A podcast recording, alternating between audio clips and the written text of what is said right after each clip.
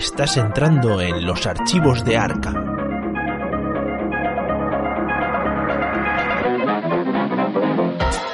¿Qué tal investigadores? Bienvenidos a un nuevo episodio de los archivos de Arkham. Hoy grabamos el episodio número 47 y ya nos acercamos a final de año de la segunda temporada y ya nos acercamos al final de nuestra existencia. ¿O, o no? ¿Tenemos pensado hacer más? Yo espero no acabar mi existencia aquí. Bueno, hoy estoy aquí con dos sacos de harina más. Eh, como habéis oído, está por aquí Alfred. Ho, ho, ho, feliz eh, podcast. Y tenemos también a Ulises. Veo que lo traías preparado, eso. Eh, ¿Cómo estáis, investigadores? Tenemos con nosotros a nuestro dirigidor del programa, a Pepe Villuela. Oh, me encanta, me encanta.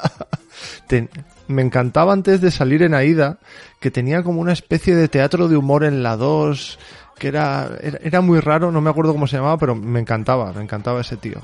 Sí, yo no sabía que existía antes de salir en AIDA, es decir, que hizo cosas. Yo pensaba que nació mayor ya y empezó a trabajar en AIDA, pero resulta que no, que hizo cosas y me enseñaron una vez una rutina que tiene sin hablar con una silla de madera. Esa, que me hace, esa. me hace súper gracia. Salía en la 2 y... ¿Y solo hacía eso? Eh, ¿Todos no los sé, días? Todos, todos, cada día hacía una Llega un cosa. momento en el que te cansarías, ¿no? Sí, sí, sí. Pero, Y, joder, otra vez la silla. y también ha hecho de Filemón en la película de Mortadelo y Filemón.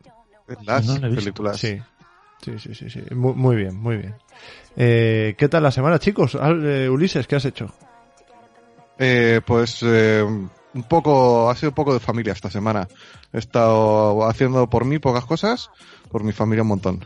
Por mí, por todos mis compañeros y por mí el primero. Exacto. Muy bien. ¿Y tú, Alfred? Eh, yo he estado haciendo bastantes cosas. Empecé la semana, después de terminar el podcast, pues mi mujer, ahora que ya sabemos todo el mundo que está embarazada, eh, tiene... ¡Ah! ¡Madre! Sí, No, madre, madre es lo que va a ser, sí. Sí, exacto. Y me dijo, mira, igual que mañana voy a hacer migas, aquí para el que no sepa quiénes son las migas, es un Uh, plato... el martes manjar. comí migas. Y qué rico, ¿eh? Madre mía. Uf. Pues a mí me hace gracia decir, eh, cuando estoy, decirle al que tengo al lado, mira, te presento una amiga. Bueno, como iba diciendo, las migas son un plato, a lo mejor, no sé, creo- es- es un plato español. Es un plato castellano. A diferencia de los migos. Exacto. Y eh, es posible que muchos no lo conozcan si nos escuchan de fuera de lo que es la península. Entonces decir eso, que el plato de migas es un plato riquísimo de pan eh, frito, eh, con choricito, con, con naranja. Lo tomamos nosotros. Sí. Y con uvas también se toma. Sí. Muy rico, muy rico. Con pancetita, crujientita. Claro. Eso va a ser esta semana, porque ella me ha demandado migas. Pero la En semana momento pasada... cultura, eh, las migas comenzaron siendo un plato de pobre. Sí, sí, sí, claro. Y si te paras a pensarlo, realmente los platos de pobre están cojonudos. Sí. Sí, Es decir, los platos que eh, históricamente han sido de pobre. ¿Sabíais que la langosta originalmente era comida de pobres? Sí, sí, sí, sí, sí, sí. Y, Pues ahora no veas. y la alpaca en Perú se considera comida de pobres, pero está exquisita. Es una carne súper parecida a la de la ternera y está muy, muy buena. Nuestros oyentes desde Perú nos podrán dar, vamos, yo te digo lo que nos contó el guía cuando fuimos a Perú. Pues nosotros no contratábamos el pack completo ese de te llevo a comer a un buffet libre. Nosotros hacíamos lo mismo que, contam- que conté la otra vez, que en México íbamos a las obras, cuando salían los obreros, les seguíamos y comíamos donde comían ellos. Pues en Perú hacíamos parecido. Y nada. O sea, si no había obras, estáis jodidos. No, pues íbamos donde iba toda la gente del pueblo. Pero eh, un día llegamos tal, dijimos, bueno, ¿qué, qué tal de menú? Pues hay alpaca, tal, no sé qué. Y luego le contamos al guía, y dice, y dijimos, pues hemos comido alpaca y esto, tal, con un poco de chicha. Chicha es una bebida. Y, y nos dice, joder, pues aquí la, la alpaca se considera comida de pobres. O sea, digamos que es, eh, pues yo qué sé. Como que aquí vivir en el barrio de Salamanca es de pijos y habrá de todo, pues allí la alpaca se considera comida de pobres. Pero, pero está buenísima. Pues las vacas, con lo que me encantan. Sí, las Me- vacas, me ha y las vacas no te parecen. Me gusta que especifiques que eso en Perú. Porque estábamos hablando aquí de migas y de langosta y me dices, igual que la alpaca. Digo, yo no he comido alpaca nunca, no. Y no, no creo que antes, ¿sabes? En 1600 comieran alpaca cuando no había otra cosa. No, pero, Pero- pero, eso- son ese tipo de cosas. No, eh, Alfred, te voy a volver a cortar. Eh, Vale, vale, córtame, es- córtame. a ver, me refiero, aquí hemos tenido una guerra civil hace menos de 100 años. Ajá. Eh, mi abuela siempre me contaba que ellos las primeras tortillas las hacían de mondas, de patatas. O sea, es que era comida de supervivencia. ¿La utilizan solo los supervivientes? Sí. Sí, sí. O igual es que no tenían dinero para comprar patatas dos veces, entonces unas patatas iban para las lentejas o para el cocido y las, y las mondas iban para la tortilla. La comida de pobres arriba. Pero, lo que decía, que esta semana me han mandado migas, la semana pasada me demandó, y lo conoceréis por la canción esa, la canción de Bechamel, Bechamel mucho, eh, lasaña. ¿Lo has Por- pillado? Sí, Yo sí, he contado hace unos cuantos episodios qué me pasó a mí haciendo lasaña. ¿Qué te pasó? Pues escucha el episodio. ¿Vale? Eh, el, porque- el episodio se llama 40 minutos de nada, si no me equivoco. Ah, sí, pues lo escuché, pero es que fue eso es de hace mucho. Eh, Es de ayer, semana. ¿eh? Es de ayer. Sí, ese pues programa. Pues, eh, pero- es lo primero que he dicho. Que la cosa es esa, que la lasaña es uno de mis platos favoritos, entonces si me lo demandan no puedo decir que no y la tengo que hacer. Al otro, al otro, al otro palo quería ir, que mi otra comida favorita, como bien sabéis, son las pizzas. Si hay pizza y lasaña en el mismo día, yo implosiono de amor. Y viendo un callejeros de estos de Italia, decían que un italiano, el italiano Cal- medio, callejeros. sí, decía que un italiano medio come 7 kilos de pizza al año. Pocos me parece. Yo digo, poco. Pues, eh, suena Eh, poco, mal. sí. Italiano mal. O sea, es, es italiano no Hombre, también funciona. es que ellos lo hacen de masa fina, ¿eh? Sí. Muy claro, sí, es muy finita, pero a mí la masa cuanto más gorda mejor. Y nada, esta semana, pues aparte de cocinar, estar terminando, estar terminando eh, los vídeos de los que luego hablaré, vi, ahora que es época casi navideña, tenemos la Casi. costumbre siempre de los fines de semana juntarnos mientras comemos y decir, venga, vamos a poner una peli de Navidad, ¿no? De estas, de estas que molan. Estamos en noviembre, Alfred. Ya, pero cuando empieza noviembre ya empieza el fresquito. Claro, y- ya ha pasado Halloween y es Navidad, ¿no? Claro, ya, en casa ya empieza, cuando, cuando empiezan a poner las luces por las calles y en el corte inglés, ya empieza lo que es el espíritu navideño aquí. Y dijimos, Antes que le jodan al resto del mundo. Claro, pero Claro. es que en el corte inglés ya es Navidad del año que viene. Bueno, y de los siguientes años. No, decidimos ver, porque no lo había visto nunca, eh, la película basada en el relato de Charles Dickens de un cuento de Navidad. Ah, ¿Sabéis bueno, cuál sí. es? Sí, La pero ¿cuál de todas? La de Jim Carrey. La que es como El Grinch. CGI, la que es como en CGI de un cuento de Navidad. eh, está en Disney Plus, si no lo habéis visto. Y es la película más creepy que he visto en mi vida. O sea, te puedo decir que lo pasé hasta mal diciendo, Dios, pero, pero que esta película es muy, o sea, no es para niños. No es para niños, Disney. Tienes que Y es, ver, de, y es de Disney. tienes que ver la de un cuento de Navidad, pero que es de Mickey Mouse. Está también en Disney Plus. Pues esa- dura como media horita. Esa es mucho más chula. Yo me acuerdo de Eh, haberla la visto un de cuento de pequeño. Navidad no es la que hicieron de los Muppets. Ah, También hay, también A hay, mí sí, me parece sí, que esa es la mejor versión. Sí, sí, sí, sí. Ya hay muchas versiones, eh, también. Sí. Ya por eso es la mejor. Pero, pero ya está, en eso poco más. Esta semanita, ya os digo, bueno, he vuelto a recibir, si la semana pasada dije que en un, en un alarde de generosidad una clienta me trajo una caja de bombones, pues esta semana me han traído una botella de cava. De cava. Sí, espero que la ¿Ese semana es que el viene, caro o el caro la del otro? no sé, no sé cuán caro sea porque no suelo, no suelo beber mucho alcohol, pero que solo espero que esto evolucione en que la semana siguiente sea una Play 5. No quedan ya. ya, se han, se han acabado, por lo visto. Eh, pues, Tuitea a Sony, bueno, ¿y qué os parece la Play 5? Y yo, pues no sé, ¿sabes? Porque has hecho 30, entonces, no. Pregunta a los 30 que la tienen. Y, y ya está, un poquito más. ¿Y, y tú qué, qué tal, David? ¿Tienes David Hate? ¿Tienes David Love? ¿Tienes algo? Tengo, tengo dos David Hate. Madre. Dos. Eh, uno, ya sabéis que esta semana, bueno, la semana pasada no pude eh, estar en el programa porque tenía la casa patas arriba porque me estaban poniendo el suelo y esta semana he tenido que ordenar todo, aparte de trabajar. Así que bueno. Eh, no sé qué odio más, si una reforma o una mudanza. Yo la reforma, lo tengo clarísimo. Pues la mudanza lo puedes hacer de jajas, la reforma no. La reforma en algún momento te vas a frustrar, sí o sí. ¿Sí? ¿Te acuerdas cuando me ayudaste a mudarme en verano?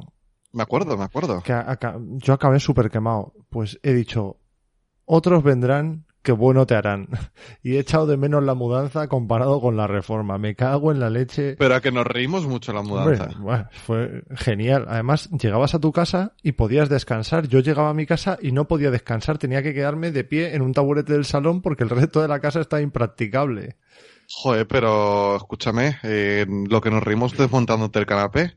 Eso sí, eso sí. Ha aguantado, ¿eh? Le han dado la vuelta, le han girado para poner el suelo, le han hecho de todo. Hombre, y- es y que te lo montamos bien. Sí, sí, sí, sí, sí, sí. Entre tú Te y lo mi suegro, rico.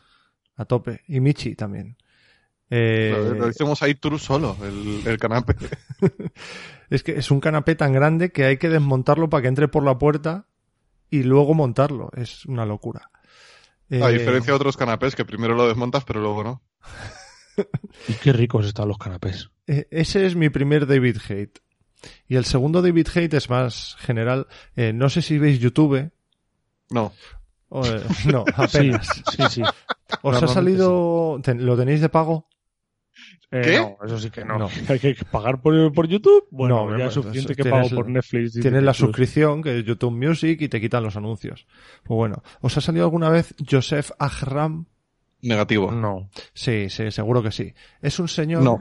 Eh, que ha tomado el sol, que ha tomado el sol demasiado, que Ajá. tiene tatuajes por todo el cuerpo, que tiene un pendiente aquí como los de los toros en la nariz, y Ajá. te sale diciendo, llevo 20 años trabajando, invirtiendo en la bolsa, y lo que estás haciendo no es invertir en bolsa, es tirar tu dinero a la basura y no sé ah, qué. bueno. Ah, No, yo he visto memes eso. en Twitter, pero a mí es que a mí no, me recomienda nada en español Y- YouTube porque me conoce. Y voy a y voy a dar un seminario de cuatro días para que aprendáis todos a hacer lo que hago yo y sea el trabajo de vuestra vida y no tengáis que trabajar de esas mierdas que estoy trabajando.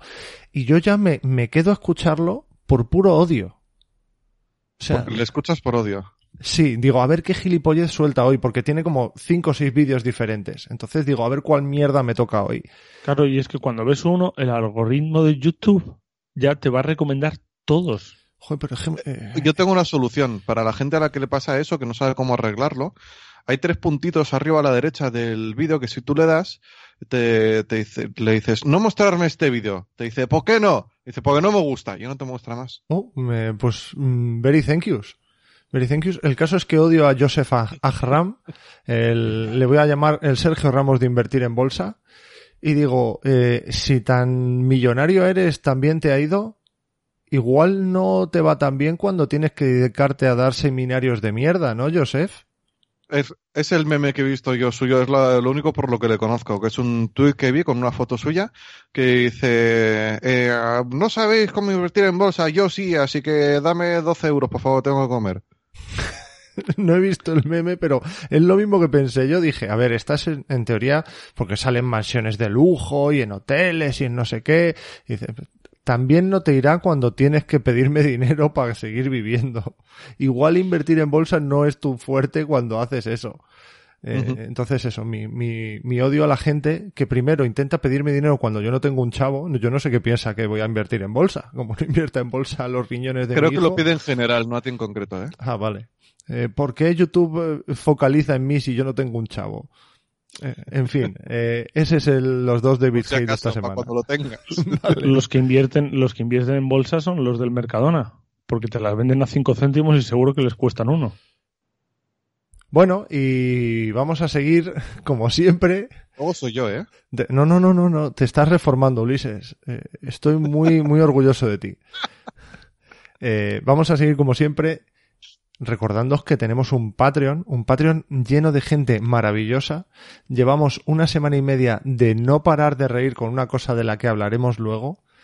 Eh, si queréis reíros como nosotros y entrar en el Patreon, en el Discord del Patreon, tenéis que apuntaros y así se hace.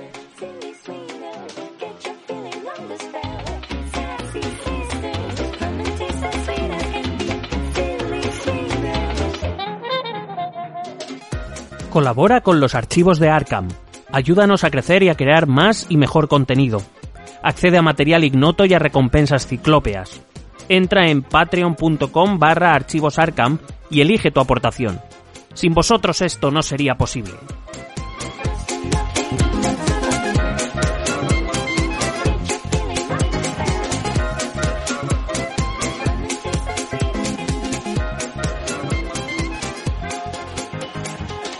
Espero que os hayáis hecho ya patronos y si no os habéis hecho patronos, joder, al menos en estos dos segunditos de silencio que vamos a dejar, darle like.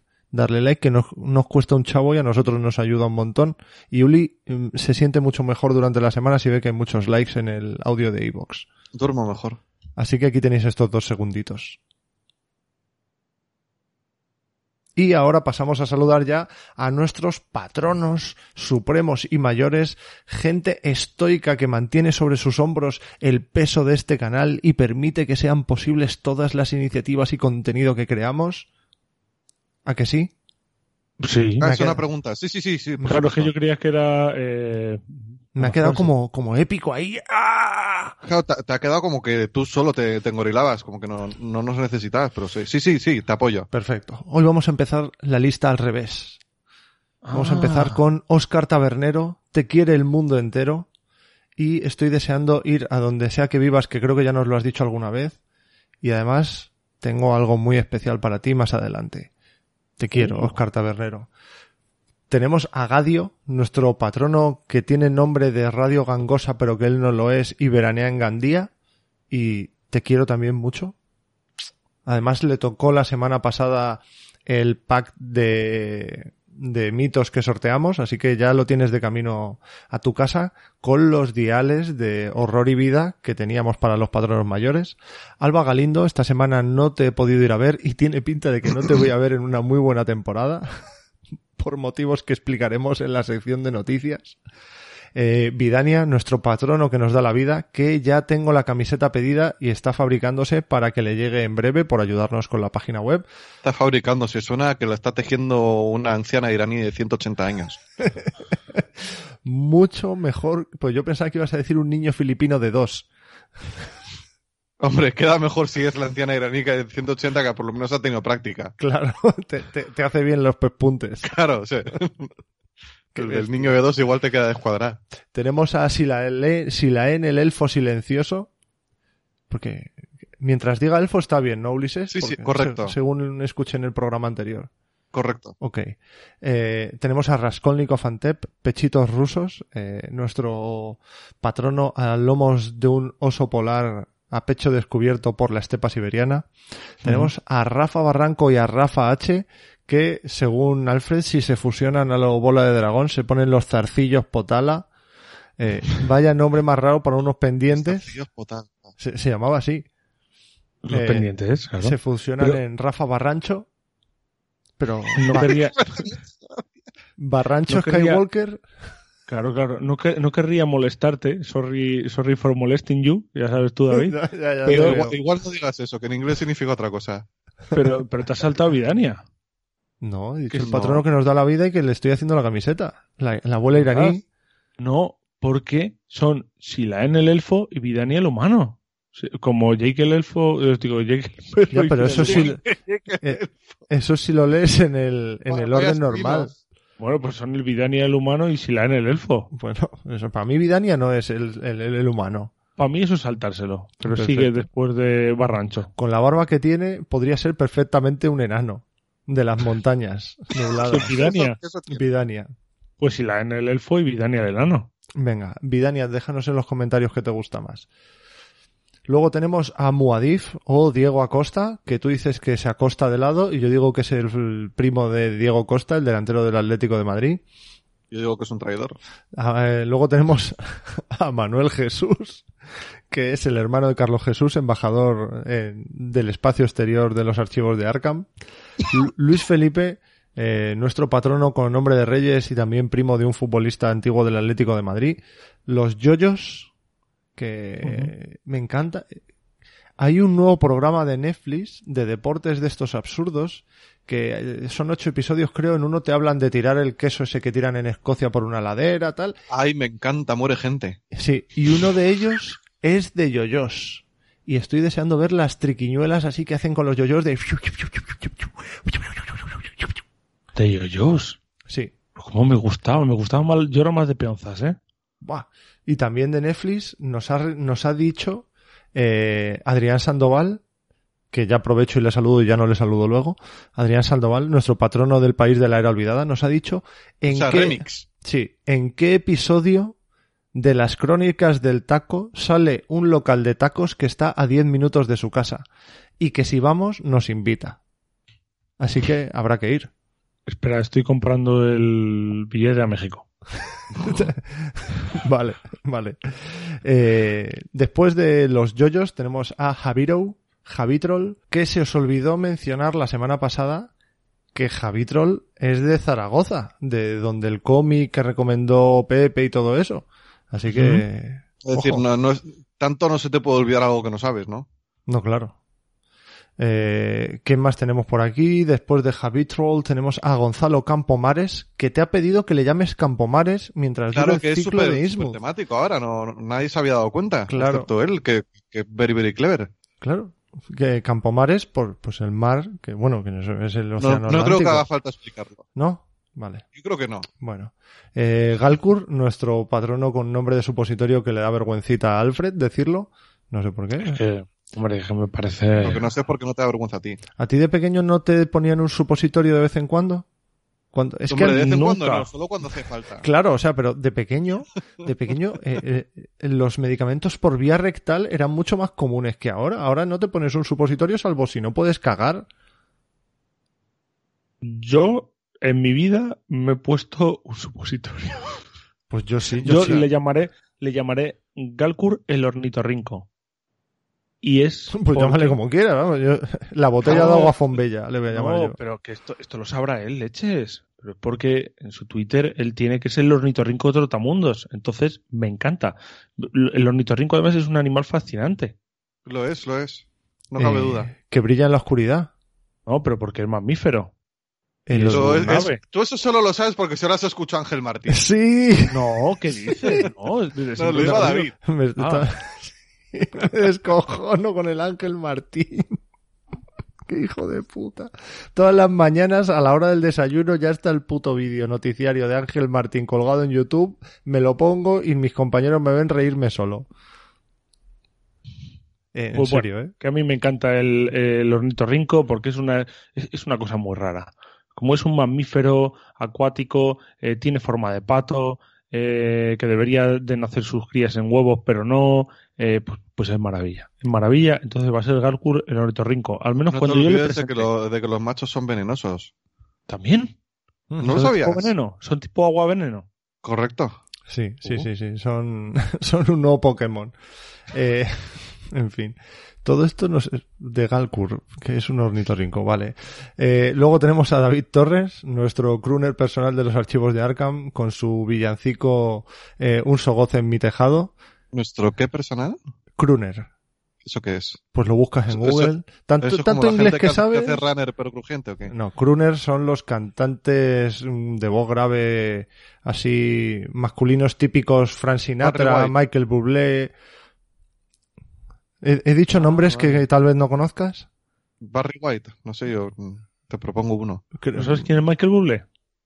Michael Bublé no, pero Frank Sinatra sí. Vale, pues Michael Bublé tiene un disco de villancicos que lo ponemos va- todas las navidades mientras ponemos el árbol. A Sí. María Carey y a Michael Bublé. Yo Pues- este año me voy a poner el de Spider-Man. tiene un ah es verdad me suena Eh, Michael Sí. Bublé tiene una canción de Spider-Man. sí No, no, digo el disco de villancicos Spider-Man. Ah, pues tiene una canción de Spider-Man que es muy buena. Bueno, eso, habrá que verlo. Bueno, David Torres, esperemos que llegues a las cotas de éxito de Michael Bublé. Eh, luego tenemos a Bene from Helalalalal desde Sevilla. Bene, ¿qué decimos de él? Pues será de Bene- Sevilla. la, la, la, la. Yo digo Bene mamadísimo from hell. Ah, pues no, como Raúl Amarilla. Claro, porque son los dos musculex. Claro, y ya me ahorro saludarle también, ¿ves? Es que es- estamos ahorrando energías. Sí, sí, y tiempo, sobre Y todo tiempo. tiempo. estamos ahorrando. Sí.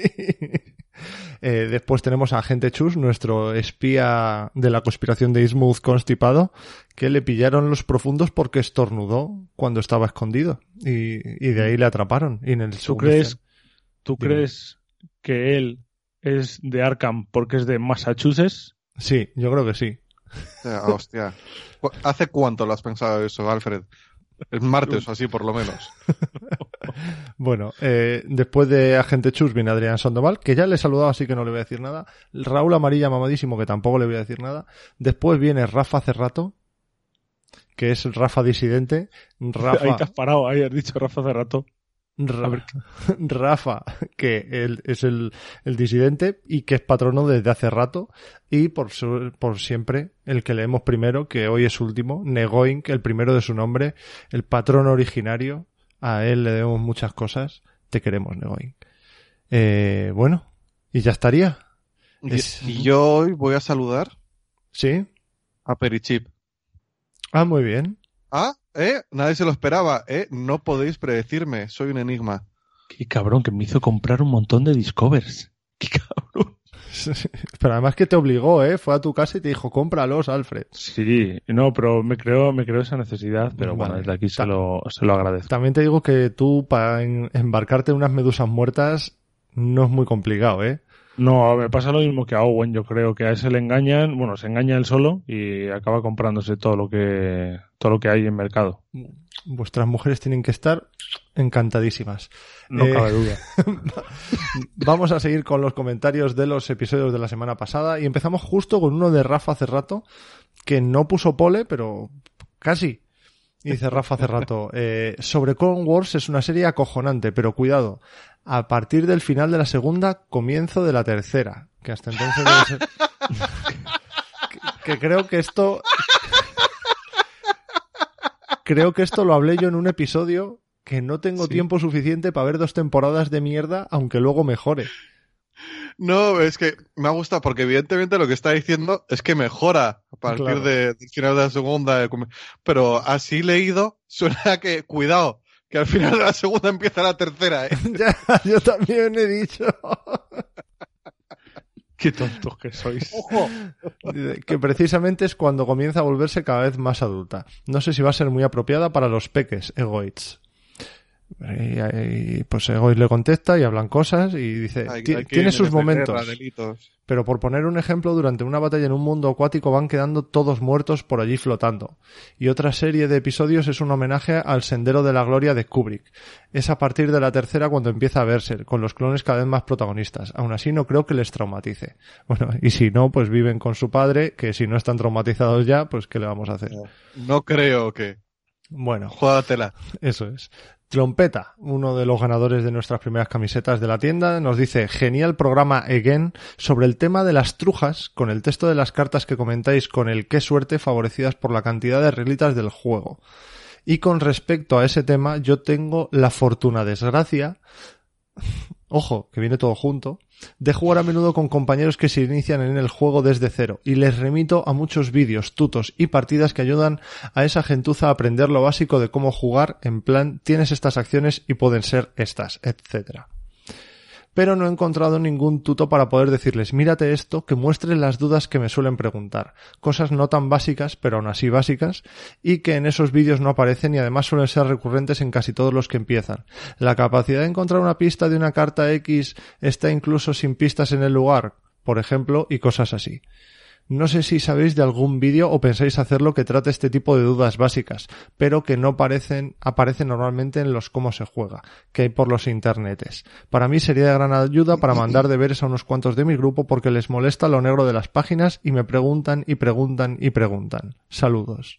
¿Te molesta lo negro de las páginas? Las letras, Ulises. Ah. Digo, los bordes, no sé. Sí, sí, sí, sí. Eh, pues Trompeta cambia de amigos. Claro. Claro. O sea, me refiero. A ver, el problema es que, mira, lo que podemos hacer es Que sean saca- patronos No, y no. que lo pregunten en el Discord y se lo decimos. eh, aparte de eso, pero para eso también tienen el Telegram sin necesidad de pagar. Y- pero me parece Ya, buena David, idea. pero, hombre, para una vez que hago promo, No, es cierto, es cierto. Me parece buena idea. Voy a abrir un formulario. Lo voy a dejar colgado y que la gente vaya poniendo cuáles creen que son esas preguntas, porque si lo hacemos nosotros se nos va a quedar alguna. Entonces, dejamos ahí un formulario y contestamos a todas las preguntas en un vídeo. ¿Eh? ¿Qué os parece? O un ¿Sabes programa especial también. ¿sabes claro. ha sido una de mis dudas favoritas que a mí nunca me había pasado y que nunca se lo había oído a nadie y que no la ibas a adivinar en tu vida. No. Mm, Tenía un colega que cuando jugaba armas de munición Las jugaba y luego gastaba recursos suyos para ponérselas como municiones. Decía, juego la Thompson, vale, pues eh, estos cinco recursos que tenía aquí los pongo ahí de munición. Y yo, no, no, no, ¿por, qué lo estás haciendo más difícil?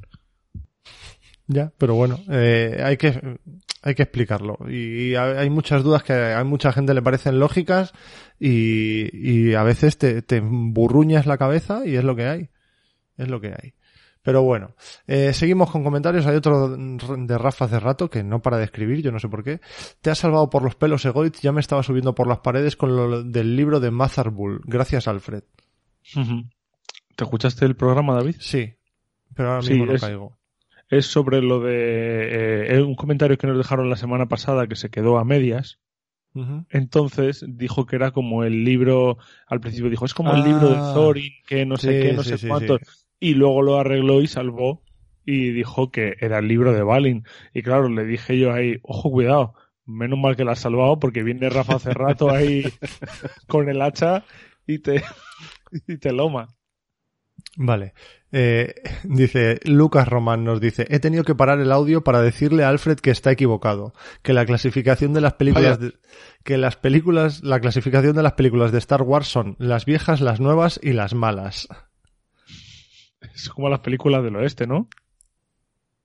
El Sí. bueno, no, ah, vale, sí, sí, sí, sí. Ah. Eh, eh, tenemos a Gonzalo Campomares que dice, señor Ulises, durante todo lo que dure el ciclo de Innsmouth me parece súper temático que me llames Gonzalo Campomares. Jeje, je, je, saludos. Pues ahí tenemos. Eh, Una no- cosa, deja- déjame Me, hacer me alegro, Gonzalo. déjame hacer un, un inciso para lo de Lucas Román. Y yo diré que a mí el episodio 7, seguro que te refieres a las malas por eso, de Star Wars, el episodio 7 me parece entretenida. sí, me llega a ¿Podéis, gustar. podéis decir el nombre o algo? Porque seguís diciendo números y ya hemos quedado en que no, no el me por despertar de la fuerza. El despertar de la fuerza, el episodio 7. Lo que ocurre es que con los últimos Jedi, episodio 8, yo creo que Ryan Johnson, no sé lo que leches hizo, que para mí destrozó esa trilogía, pero la primera todavía es muy salvable. Y la 9, eh, la, la del, eh, ¿cómo se llama? El despertar, no, el, El despertar de la fuerza es la primera en la que sale Sí, no. Rey, ¿no? Es que la del ascenso de Skywalker solo la he visto una vez, entonces por eso se me queda menos, pero yo creo que es un intento de salvar de JJ Abrams esa trilogía. Pero a mí la 7 me gusta. Ya es Ryan Johnson el que lo cagó y por eso merece sufrimiento, Eterno. eh, sí, eterno durante el resto de su vida. No se lo perdonaré Bueno, nunca. a- a- igual nos estamos pasando un poco. No. Eh, Ulises, eh, te voy a decir una cosa. Dime, ¿Cuántas cartas crees que hay en el Arkham Horror? ¿cuántas cartas creo que hay? Sí. Eh, contando las de mitos. No, las de jugador solo. Solo las de jugador. Sí. Eh, voy a decir 1347. Perfecto. Y más o menos serías capaz de reconocer cuántas. 600, 800, 1000 O incluso todas. o incluso todas. ¿Y no eres capaz de asociar nueve títulos con nueve putos números? Soy incapaz. de verdad. Trabájate eso. Trabájatelo. Pero, pero no me vas a decir cuántas hay. ¿Yo qué coño sé? Joder, David, tienes que tener preparadas estas cosas. No, no, no, no, no, no. Un día hacemos eso de hacer las provincias pero con las cartas, a ver cuántos tiros nos pegamos antes de acabar. Seguimos. Eh, nos dice Alex, pero con acento al revés. Eh, genial programa con Hasselhoff al mando y el resto de vigilantes de la playa. Yo estoy jugando al, círculo, al círculo roto con Estela y aunque como investigadora es de lo mejorcito que he jugado y puede hacer cualquier cosa, cuatro acciones casi cada turno, busca y evita sin problemas, tiene siempre recursos y cartas, aguanta bien la fase de mitos, a cada partida que pasa me resulta más aburrida de jugar y ya se me está haciendo un poco cuesta arriba para acabar la campaña con ella. Eso sí, como decís, con muy poca experiencia en el mazo ya iba como la seda, así que imaginar con los 30 puntos del mazo que tiene ahora mismo. A ver si para el próximo ya tenemos a David de vuelta, pues aquí estoy. Abrasacos. Postdata, Egoiz, te has quedado just, a gusto con el comentario de, sobre el liderato de Rafa, ¿no? Ja, ja, ja, ja, ja, ja. Eh, bueno, pues, pues bien, pues eh, tengo, yo solo he jugado dos escenarios con Estela. En cuanto avance la campaña os podré decir cómo, cómo va el tema y tal, pero a mí de momento me está encantando. Es cierto que considero que es un poco complicada por todo eso de hacer cuentas y ver con qué te interesa, si ir a fallar primero y a superar después, o a superar después y a fallar primero. Es complicado. Es lo mismo, te das cuenta, ¿no? Sí, sí, sí, pero lo he hecho aposta. Ah, vale. ¿Nos gustó eh, la canción final que puse? La de True Survivor, de David Hasselhoff. Sí. Que Es sí. temazo, ¿eh? Sí, Es total. temazo, es temazo. Y además ¿Tú te lo es muy temático. Es que es perfecto. Si te soy sincero, no. Pero es, es perfect match. Claro, era Perfect Match y los que lo hice por ti. Bueno, ¿Quieres que me la escuche luego? Luego me la escucho. Luego te la escuchas. Pon David Hasselhoff, True Survivor, recomendadísima. La escucho por lo menos una vez al día. por ¿Puedo eso me ha Eye salido, of the Tiger en vez de eso? por eso me ha salido recomendación de David Hasselhoff en YouTube. Es posible, es que utilizo tanto la cuenta de los archivos de Arkham como la mía propia para... Vale. Ah, así que por eso cada vez que entro en nuestro YouTube me recomienda cualquier cantidad de mierda, porque veis vuestras cosas ahí. claro, que voy a estar cambiando todo el rato de cuenta. Hombre, pues ten dos cuentas de Google Chrome, que es lo que hago yo. Anda, a tomar por saco. Dice Vidania, Sila el elfo y Vidania el humano, que de aquí es donde viene la broma. Rafa H nos dice, otro episodio genial. Salvo error en mi escucha, el mazo gira en torno al a hermético, pero con Estela me parece mucho mejor que gire en torno a espabilado, con colchones de horror y daño para el mazo de encuentros. Y si viene muy mal, ni la lluvia ni la nieve ayudan muy bien a esa prueba. Está reventando ya sola Carcosa. Postdata, me encanta cuando decís que David no dice nada nuevo. Él habla de investigadora de apoyo y vosotros que va a su aire. Hijos de puta. Sois es, unos el metapro- es el metaprograma. Eso, es- Todavía no había grabado nada. claro, eso Claro, pasa en por... mi defensa yo no había escuchado lo que había dicho David. Solamente está llevándole la contraria. Qué cabrones. Eh, eh, yo he intentado llevarla sin, sin que gire en torno hermético y creo que puede funcionar muy bien, pero todavía no he encontrado la manera. Mm, Seguiremos investigando. Comentario penúltimo del Patreon de David Valcarce. Dice, gran episodio chicos, tengo una inquietud desde hace tiempo y me apetece compartirla ahora con vosotros. Tengo todo lo que ha salido hasta la fecha de este grandioso juego y habiendo acabado todas las campañas menos Innsmouth, que es lógico, que la empezaré este fin de semana, veo algo recurrente en la mecánica de todas ellas. Hay dos roles muy marcados, que son los que pegan y los que investigan. Cuando Sí. jugamos con más de un investigador, siempre sucede que uno investiga y otro asesina sin piedad. A las Ajá. malas puedes suplir matar con esquivar y hasta cierto límite puedes acabar los escenarios. Pero ¿qué pasa cuando el que saca las pistas no lo puede hacer porque fallece? Pues generalmente que el guardián tiene que desistir, a no ser que un par de cartas residuales para sacar pistas, que a no ser que un par de cartas residuales para sacar pistas no tiene capacidad para sacar el escenario adelante. ¿Creéis que sería interesante en un futuro aplicar un método alternativo para poder paliar ese problema y que puedas jugar una campaña con investigadores no basados en descubrir pistas? En su defecto, un plan B que, que esas pistas puedan no quedar en el olvido por imposibles pudiendo hacer investigadores con un atributo distinto al libro. Estoy viendo la campaña de Círculo Roto con David y Alfred y como muera Daisy, que ya pasó, David sale por patas con la pala de William Yorick en el culete. Un abrazo, un abrazo chavales. Teniendo razón en lo que dices, mm, a mí no me gusta. Sí y no. A ver, Claro. eh, lo que propone de poder sacar las pistas de otra forma, negativo, porque entonces ¿para qué quiere buscadores? Eh, la gracia está en que necesitas eh, alguien que a lo mejor no pueda gestionar otras cosas, pero que esas pistas las saque así. Eh, que tienes los rebeldes y los místicos que las pueden sacar con cabeza o con pies y te- son más versátiles a la hora de manejar enemigos, cierto, pero no van a ser nunca tan eficaces como los buscadores a la hora de sacar pistas. ¿Los guardianes para qué son eficaces? Pues mm, generalmente, excepto contadas excepciones, para reventar cabezas. Si además de reventar cabezas los haces útiles para sacar pistas, pues ya está sellado en el juego entero. No, no tienes más que hacer. Y sobre todo, cada arquetipo, cada clase de, de investigador tiene que tener unas características diferenciadoras. O sea, no puedes hacer que todo el mundo pueda sacar pistas, sea de la manera que sea, porque entonces Claro, te que todo cargas el mundo juego. valga pato. Claro, a ver, me refiero, yo he jugado al WoW durante años y ha habido tanque, ha habido DPS y ha habido healer. Y si se moría el healer, tenías un pequeño um, proc o alguna habilidad de supervivencia, pero era mínima. Entonces sobrevivías 30 segundos y después te morías. Pero, pero es que es así. Es que no, no hay otra manera. En respuesta a lo que dice de qué pasa si se muere el que saca pistas. Pues para eso está el otro, para que no se muera. Claro, y, y ¿qué pasa si se muere irremediablemente porque roba una carta y pone te mueres y no tienes manera de evitarlo? Pues eh, o desistes o te suicidas o, ya está la vida. y pasas al siguiente escenario. Ya nos pasó, ¿te acuerdas, David, en Innsmouth? que en la cumbre de Sentinel Hill tú estabas con Ursula Downs, yo iba con Leo Anderson y te moriste como en el acto 2 y Sí. tuve que hacerme yo solo el, el resto.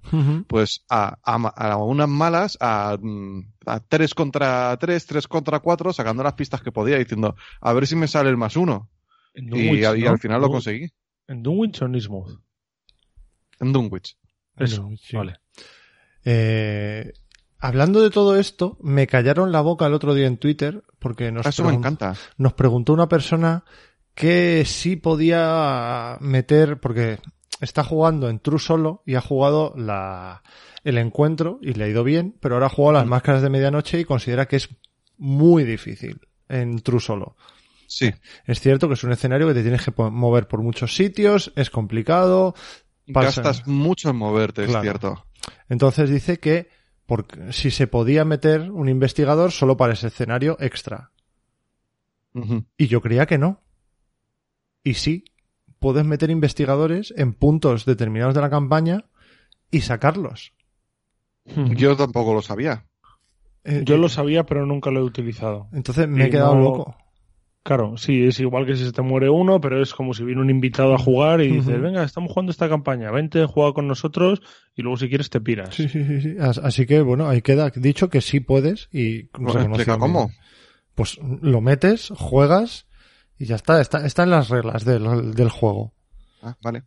Así que nada, eh, lo, lo miráis y podéis perfectamente. Así que si algún escenario se os atraganta o sabéis que va a ser complicado para jugar en True solo, le metéis un investigador auxiliar, jugáis a dos manos y ya está.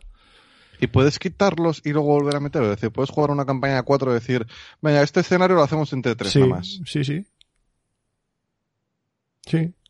Qué Así que curioso. Claro, si se va alguien, pues pues eso. esta semana no pudo venir Uli a jugar. Bueno, pues se quitó su personaje, se No, fue pues de no, no, no gana puntos de experiencia en este escenario y Claro. chao.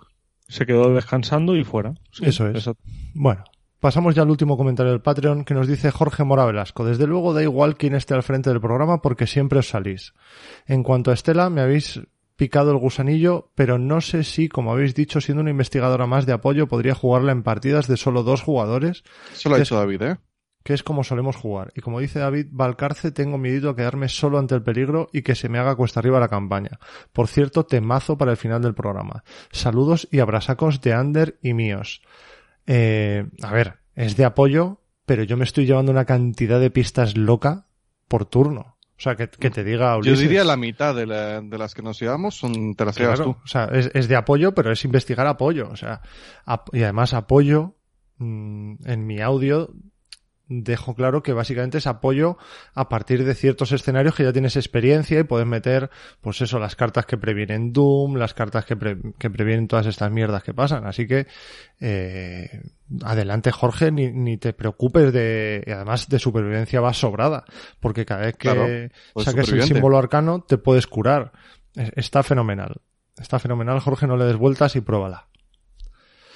Y pasamos a los comentarios del Evox, que solo hay dos. Bueno, bueno, bueno, Perdón, que. David ha dicho que temazo. O sea, David lo ha reconocido. Muy bien, pues, Temazo de David Hasselhoff. pues enhorabuena, Alfred. Mini punto. Vamos con los dos comentarios de Evox, eh, que, que uno lo queremos leer especialmente porque, porque puede tener, tener chichilla. Chicha. Sí, no es el primero, es el segundo. Nos dice en el primero José Rodríguez. Buenas sacos, gran programa como siempre. La verdad me ha sorprendido la mecánica de Estela y lo bien que encaja en el estilo superviviente. He de decir que no he jugado con ningún superviviente todavía. Hereje de mierda, mm, no vuelvas a escribir aquí hasta que no juegues a un superviviente. Oh, no, da igual. y pensaba hacerla con William Yorick para jugar la campaña de A otra cosa Carcosa, pero creo que es el menos superviviente de todos, más enfocado a la labor de guardián y zurrar palos. Te Es equivocas. correcto. No, te equivocas.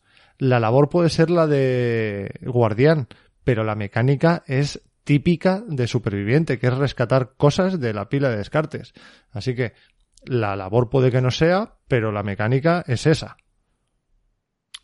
Yo te recomiendo que lo juegues, es uno de mis investigadores favoritos. Ahora bien, viendo lo chulo de la mecánica de ir a fallar y cambiando un poco la naturaleza de los mazos que voy a jugar, ¿cuáles diríais, obviando a Estela, que serían los investigadores que les vendrían como anillo al dedo esta mecánica? Cabe decir que Estela no la tengo todavía. Un saludo y seguir así. Pues yo te recomendaría a Wendy, Wendy, que puedes ir a fallar, si fallas, bien, y si no quieres fallar, puedes descartar una carta, que hay cartas especiales para descartar, tipo eh, Winging It, ¿cómo, ¿cómo se llama esto? Nunca me acuerdo cómo se Sobre llama. la marcha. Sobre la marcha la descartas para luego jugar la pila de descartes y sacas otro token y vas a acertar. Entonces, yo te recomendaría a Wendy. Wendy funciona muy bien, además. Ujú. Patrice podría ser una buena idea para probar esto. Es también. un investigador muy diferente, pero muy entretenido. A mí me gusta mucho que siempre que lo he jugado. Yo es Pues que la, única la única vez que he jugado Superviviente bien bien es con Silas y es a pasar pruebas, así que ahí no puedo no puedo decir que haya probado algo. Igualmente también tienes a Calvin Wright que las prim- los primeros turnos lo ideal es que pierdas pruebas para sufrir daño y horror y ir mejorando tus habilidades. Y, Correcto. y mientras falles esas pruebas puedes ir con algunas cartas de tu mazo obteniendo efectos extra adicionales para no pasarlo tan mal. Bueno, y vamos con el comentario de José Cabrera que nos dice... El de "Buen- Chichilla. Eso es. Buenas investigadores, el tema de Stella Clark me parece interesante. No sabía que era trans, no había leído la bio. Ha habido demasiado consenso para que surgiera el debate, menos mal que Goitz ha mencionado que también ha levantado ampollas porque me costaba creer que estuviese tan solo en el universo. Os hace falta un poco de diversidad en el programa, de opiniones. Yo considero este detalle como un clavo más en el ataúd con el que entierran los relatos originales de Lovecraft. Leí hace poco que habían otorgado un premio Hugo a título póstumo a Lovecraft y que al poco tiempo se lo habían retirado por protestas de que era racista y xenófobo. ¿Qué os parece eso? De alguna forma esto entronca con mi alegato hace unos programas sobre la falta de relación entre las temáticas del juego y los relatos. Tengo la impresión de que cuando se termine de publicar el juego cualquier parecido con el mundo Lovecraftiano será pura casualidad. Lo siento pero no había personajes como Stella en los relatos. No solo no lo sabía, sino que no los podía ver de ninguna manera ya que Lovecraft era un ultraconservador, un enamorado de la época victoriana, el periodo de mayor represión sexual de la historia, hasta el punto de imitar el estilo de escritura. Siempre se lo ha tildado de mal escritor por alambicado y artificioso, y de retratar una sociedad mucho más arcaica que no se correspondía con la de su época, y de alguna forma todas esas peculiaridades. La exaltación de que cualquier tiempo pasado fue mejor, esas maneras rancias, recalcitrantes. Ahí está el encanto. Porque lo que son las historias no dan miedo, son repetitivas, previsibles, lentas. Es el estilo y la forma, y la personalidad de ese bicho raro que era su autor lo que interesa. Incluso ver el nacimiento de un estilo malo tan fácil de imitar que incita a escritores amateurs a intentarlo. Este personaje Estela no tiene nada que ver con eso, no, no pertenece a ese mundo en el que si la diversidad aparece es para retratar el terror. De alguna manera parece un intento de hacer justicia contra Lovecraft como lo del premio Hugo. Con eso alguien podría pensar que soy un transfobo y nada más lejos de la realidad. Lo que soy es un purista insoportable y mi máximo respeto y comprensión hacia la comunidad LGTBI. No tiene nada que ver con eso. Es más no entender por qué no se puede disfrutar de algo que no encaje en los cánones actuales y que haya una necesidad de corregirlo. Cuando veo una película de Kurosawa quiero que me traslade al Japón feudal y no espero encontrarme un blanco o un español en Los Siete Samuráis. No por eso me siento mal. No espero ver detalles aquí y allí de la actualidad para sentirme reconfortado. En definitiva, mi conclusión es que Stella Clark está bien si admito de una vez que este juego no tiene nada que ver con los mitos, excepto por algún tentáculo aquí y allí. No puedo evitar sentirme un poco decepcionado o engañado, como que han usado el apellido de HP para vender, que en realidad este juego lo hace este juego lo hace gente que no entiende la obra o no siente cariño por ella. Siento exagerar tanto, solo trato de transmitir una idea, pero en el fondo no me parece para tanto. Eh, pues yo quiero, yo quiero decir cosas, porque me parece un- también. un, tema Sí. súper interesante. Es un tema interesante, Eh, luego se tiene que decir por eso. Pero empieza. Lo hemos hablado en el grupo de sacos y realmente este juego está basado en las obras de H.P. Lovecraft, pero no es tanto basado en cuanto a fidelidad, sino más bien inspirado. Y, Y- más que nada no es que esté basado en las obras, está basado en un principio en el juego de rol de Chaosium, porque mucho de lo que trae lo trae de ahí, y el juego de rol de Chaosium está igual basado en, en las obras, pero basado en las obras de Lovecraft y no solo de Lovecraft, que es lo importante, que también hay muchos autores, ¿no?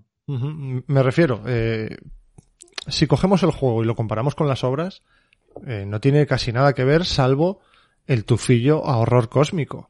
O sea, ¿tú en, en, qué obra de Lovecraft ves que vayan un grupo de dos, tres investigadores, uno que vaya con una ametralladora Thompson, la otra que vaya con un libro de hechizos? No, eso no con pasa. Un con un arma lanzarrayos. Claro, eso, eso no pasa en las obras de Lovecraft, con lo cual este juego no está basado en las obras de Lovecraft, está inspirado en los mundillos de horror cósmico que creó.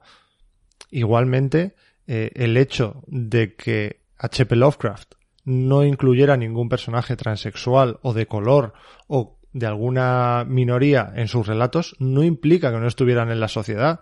O sea, evidentemente personas negras, personas transexuales había en los años 20.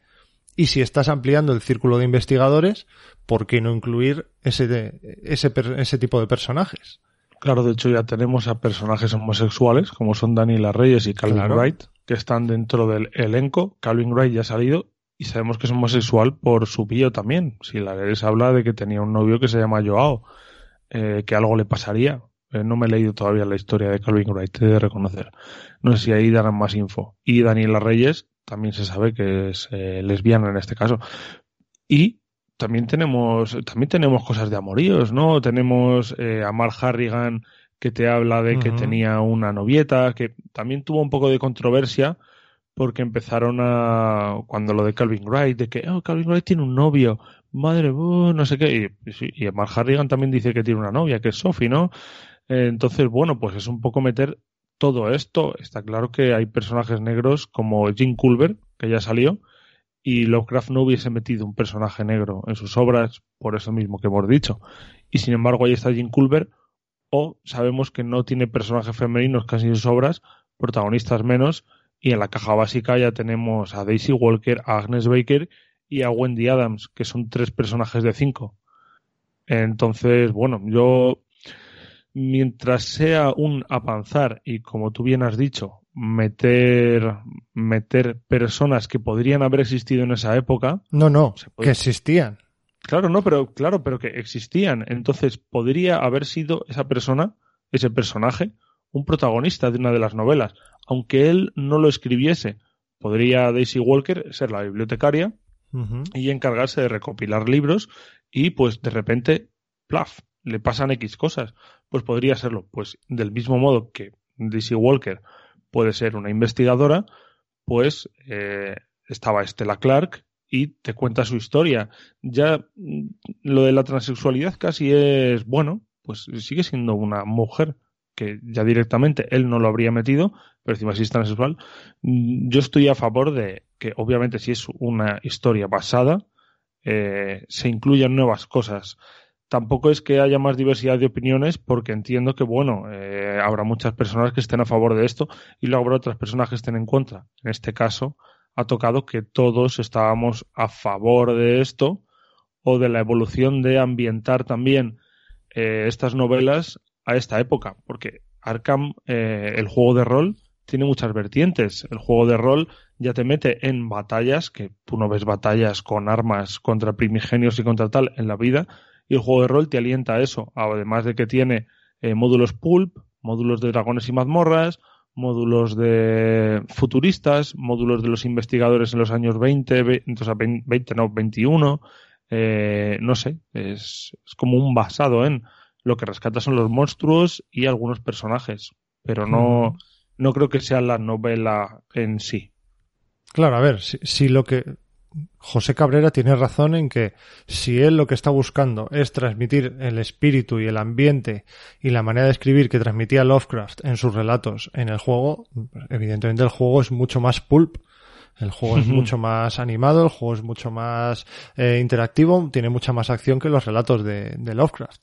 Así que bueno, por esa parte sí, pero, pero sinceramente a mí representar este tipo de gente eh, y que conste que no estamos diciendo que José Cabrera tenga algo contra la gente trans ni contra nada de esto. Simplemente que a él, con su historia de los relatos de Lovecraft en la cabeza, no le encaja que esta investigadora eh, entre en el juego. Pues, pues a ver, está. es lo que ha dicho él, que claro. es muy purista. Pues claro. muy bien. Pues Siendo muy purista, efectivamente, este juego no refleja lo que escribió Lovecraft. Claro, pero, pero no por Estela, por, por mil cosas. Claro, y porque mm, hace un siglo ya de los años 20. Claro. Y, hace, y hace mucho tiempo ya desde que Lovecraft lo escribió. Y el mundo era muy distinto cuando Lovecraft escribió esto a como es ahora. Y hay mucha gente a la que ya no dentro de Arkham Horror, sino en cualquier mm, tipo de, mm, de serie de película o de contenido, de libros, de juegos de mesa, de es que han metido personajes eh, de esta sexualidad, o es que han metido personajes transexuales, o es que han metido sí, y eh, dicen, es que ahora lo están haciendo más. No, ahora no es que se está haciendo más, ahora no es que haya más personas. Así, ahora es que estas personas son más aceptadas en la sociedad de lo que lo eran antes. Entonces, es normal que si a alguien se le acepta, pues sea más visible. Y si es más visible, pues es normal que esté más presente en nuestras vidas. Claro. Y es perfectamente normal y perfectamente lógico. Y no estoy de acuerdo con la analogía que ha usado de Kurosawa porque es muy diferente al caso que estamos tratando.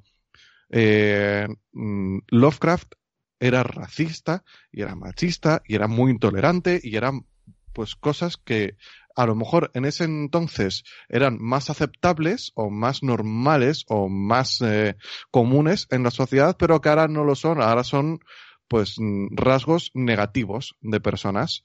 Kurosawa no es racista, Kurosawa no es xenófobo hasta que hasta el punto que yo sé, ¿sabes? De, lo que yo sé de Kurosawa, no es como no es que sea colega mío. Eh, y cuando él escribe sobre el Japón feudal, pues a lo mejor en el Japón feudal sí eran xenófobos y sí eran aislacionistas, pero eso no convierte a Kurosawa en una persona así. A lo mejor Kurosawa escribe sobre el Japón feudal y escribe, escribe les escribe así. ¿Por qué? ¿Por qué eran así? No, o lo mismo, Kurosawa lo que le mueve es la fidelidad al periodo histórico. Pero igual a Fantasy Flight no le mueve eso. Claro. No sé, eh, a, a tope con las opiniones diferentes. Yo he de decir que me gusta que salgan personajes eh, con estas orientaciones sexuales o de diferentes etnias, pero mm, En la una- variedad está el gusto. ya, pero hubo una temporada que estaba has- hasta las narices del tema, porque salían personajes negros que todo el interés que tenía su personaje era por ser negro. O sea, Ese es el mm, pozo Claro. en el que caen muchas corporaciones. No tenía en el- vivencias, En el queerbaiting, en un montón de cosas de no vamos a meter este personaje para darle variedad y así atraer a todo este conjunto de la población que quiere más visibilidad para esto. Y eso tampoco está bien y tampoco es aceptable, pero es eh, el comienzo para que se convierta en algo normal en los medios. y, y yo uno de los uno de los ejemplos que con más cariño recuerdo de, de personajes así, yo que sé, por ejemplo, ojo, eh, Falcon. Falcon es un personaje de los Vengadores que es negro, igual que Máquina de Guerra, pero no les define su color de piel. Me refiero, no, no les afecta a la hora de funcionar, no son buenos porque son negros. Eh, igual que en otras series salen personajes que son homosexuales y son perfectamente normales y no son buenos por ser homosexuales, son buenos porque son buenas personas. Sí, que alguna vez conviertes el eh, realmente lo que sea la persona, ya sea su orientación sexual o su raza, en que eso les mejora. Y, y no es así, porque al final es una igualdad, no es un- eh, mm. eh, o sea, Es, no sé. una, es una crítica muy común a Supernatural, por ejemplo, la serie, que llevan años, más de una década, insinuando atracciones en- no heterosexuales sin llegar en ningún momento a hacerlas canon, sin llegar en ningún momento a actuar sobre ello y la gente eh, ha llegado a cansarse bastante de, bueno, ¿y esto cuándo vais a hacer que suceda? ¿Sabes? ¿Por qué, por qué estáis eh, como intentando incluir dentro de la serie a mm, todas estas personas mm, de este conjunto de la sociedad que dicen, ay, ojalá por favor pudiera haber algo que me representara en esta serie, pero solo lo, solo lo insinuáis? ujú. Mm. Bueno, el caso es que entendemos entendemos tu queja, José, ¿vale? Eh, Ujú. Si tú quieres un juego purista de Lovecraft, evidentemente este no lo es por el tema de Vas Estela. a tener que esperar a que saquen el Racist Simulator. pero por otros mil temas más también. Pero bueno, yo creo y- que, que la mayoría de gente ve con buenos ojos esto y, y- y ya está. Me refiero. Sí, y para, y para finalizar como mucho, yo no creo que le hayan puesto el nombre de Lovecraft en, en pequeñito como para vender, ¿no? Porque creo que, aún así, aunque no sea, o aunque sea un juego basado, mama mucho. Porque salen muchas cosas relacionadas con los, con los libros, relatos de Lovecraft, ya sean libros, personajes, eh, localizaciones, eh, un poco de historia, ¿no? Ahora que estamos viendo Innsmouth, bebe mucho de Innsmouth. Eh, sin embargo, Territorio Lovecraft, la, tanto la serie como el libro, eh, ahí sí me parece que tenga el título de Lovecraft para vender, porque realmente va de otra cosa opuesta, aunque saquen eh, X cosas que te puedan ambientar a un mundo algo más mágico, alguna criatura por ahí y ya está, pero parece que sí que es un título más para vender Lovecraft. Pero a mí, tanto este juego, y si nos vamos a este juego, nos tenemos que ir a todos los Arkham Files. A todos los Arkham Files, al juego de rol, toda esta, este conglomerado de juegos va de lo mismo. Y, ya no solamente este, eh, los, los últimos juegos que han sacado, este que tenía el churu gigante que parece un niño de 5 años, eh, también, también trae personajes eh, de otras razas y demás que no lo hubiésemos visto en las novelas. Así que bueno, entiendo que obviamente es por avanzar un poco. Yo creo que esto ya lo he dicho antes en algún otro programa, pero para mí lo único bueno de Lovecraft es el universo que creó. Lovecraft como persona me parece una mierda y sus relatos me parecen tediosos cuando menos. Entonces, em, hacer un juego de Lovecraft, de lo que escribió Lovecraft, me parece que eso, que lo comprarían? Pues los tres puristas a los que les gusta Lovecraft y sus relatos y sus, y sus movidas, pero hacer un juego ambientado en el universo que inició Lovecraft, pues sí, eso me parece que tiene tirón. En el, en el universo cósmico. Sí. No en el universo terrenal. Porque si, si fuera el universo terrenal, no habría, como dice José, no habría negros, no habría transexuales, no habría gays, no, no habría nada. El tema es que con, está en- el, con el universo razas. que creo me refiero a toda la Claro, claro. fantasía. el horror cósmico. Ah, Claro, Sí. por ejemplo, tenemos a Nathaniel Cho, que es coreano. eh, tenemos a Lily Chen, que es china directamente. Tampoco salían personas, y bueno, ya lo, ya lo vimos, ¿no? Eh, que tiene aversión también a otro tipo de razas, entonces tampoco serían tan canónicas. Pero bueno, Bueno. para terminar y para culminar esto casi es eh, como lo que ha pasado muchas veces, ¿no? Sacan El Señor de los Anillos, sacan historias nuevas, personajes nuevos, y a los puristas les puede cabrear o no, o hay algunos que salen encantados, ¿no? Con el juego de cartas que mete personajes nuevos, eh, historias nuevas y demás. Y en esto Rafa hace rato se verá muy, No, no. muy en consonancia porque le gusta mucho el, el Señor de los Anillos. O si no, te vas a Marvel y te, te meten historias nuevas, te meten personajes nuevos, te meten cosas nuevas. Pero bueno, que todo lo que sea engrandecer una cosa, o sea, hacerla más grande y, y que mole, y que no que sea una basurilla, Y ojo, y ojo, que quede claro que la opinión de José Cabrera es perfectamente lícita válida. Sí, sí. mientras su queja sea por fidelidad a la obra de Lovecraft y no porque tenga nada contra los eh, transexuales. Así Claro. que bueno, pues ya Y está. que Y- siempre molan, pero- siempre molan estos comentarios porque ayudan a, a tener un mini debate, ¿no? Me Que refiero, mola. este, este comentario, al menos para mí, es idéntico a la crítica que yo le hago siempre a Ryan Johnson, que has hablado tú de ella antes en el episodio 8. Que para mí el episodio 8 no es Star Wars, es otra cosa, pero lo han metido dentro del universo Star Wars y no me gusta. Pues, para José Cabrera, Stella Clark no es universo Lovecraft, pero lo han metido en Lovecraft, pues ya está. Claro, Eh, para, para todo el mundo, eh, fiel no es sinónimo de bueno. Claro. Claro. Fiel es, eh, es una cualidad que pueden tener algunas cosas. Algo puede ser fiel a sus orígenes o puede no serlo. Y que lo sea no siempre es bueno. Y que no lo sea tampoco siempre es bueno. Que no lo sea puede mejorarlo. O en el caso de David puede empeorárselo. Habrá personas a las que, que no sea fiel a los orígenes, el episodio 8 les ha hecho mm, que les guste más y hay otras a las que se ha hecho que les guste menos. Que algo sea fiel no significa que, se- que sea mejor ni peor. Significa que es fiel. Que es como empezó. Pues ¿Y sí. sabes, sabes quién es fiel? ¿Le gusta la lasaña? Garfield. Garfield. Muy bien. De verdad te veía venir. Luego soy yo. Luego soy yo. No, no, no, hoy Me- te estás Me redimiendo, generáis Luis. una fama que no me corresponde. Bueno, eh, vamos a dejar eh, la sección de comentarios con un comentario de una persona que yo creo que ya debería ser saco honorífico porque eh, es grande, es grande, vamos, que no le cabe el corazón en el pecho. Es Rola Adrián. Sandoval. Ah. Nos ha dejado un audio, ¿vale? Explicándonos una cosa súper interesante sobre la carta personal de Stella Clark, Neither Rain or Snow, y el origen de esta frase. Así que os dejamos con el audio de Adrián y enseguida seguimos. ¿Qué tal, sacos? ¿Qué tal, patronos? ¿Qué tal a todos los que escuchan este maravilloso podcast? Aquí nuevamente enviándoles un audio para compartirles un dato que, que encontré que me pareció muy interesante y que vale la pena compartir.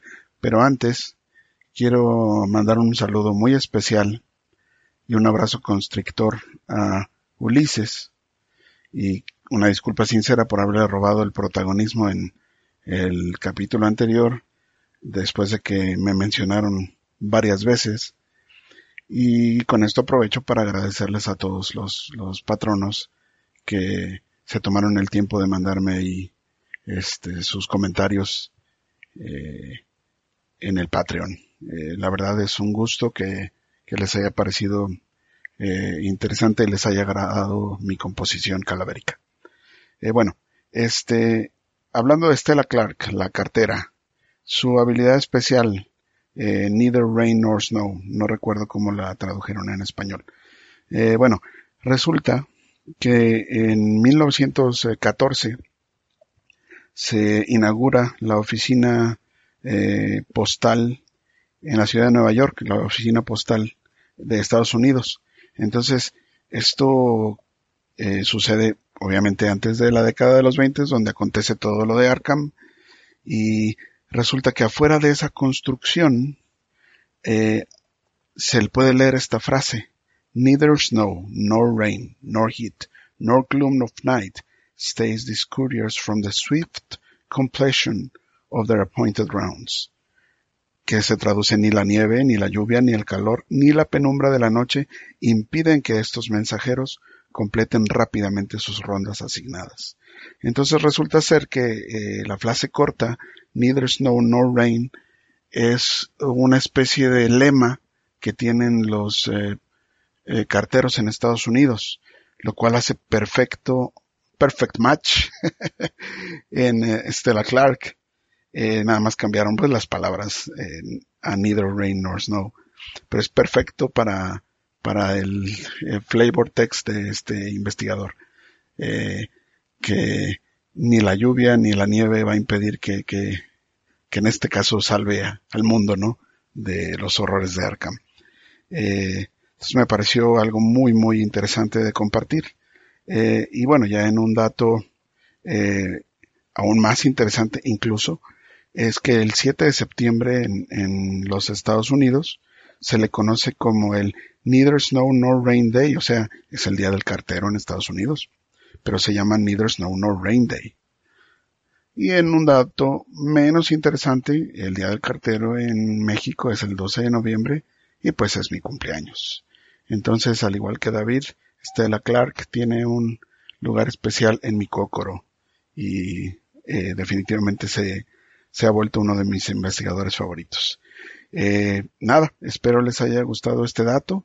Eh, la verdad es que viniendo yo de un grupo de juego de rol, eh, siempre me interesan estos, estos detallitos, estos datos que le dan más profundidad y más razón al juego, eh, porque me encanta, eh, mientras estamos jugando, narrar, narrarme a mí mismo y a mi grupo de juego lo que está sucediendo, ¿no? Entonces, es perfecto este, este, esta información para Estela Clark. Espero que les haya parecido interesante. Que estén muy bien y abrazos desde el otro lado del charco.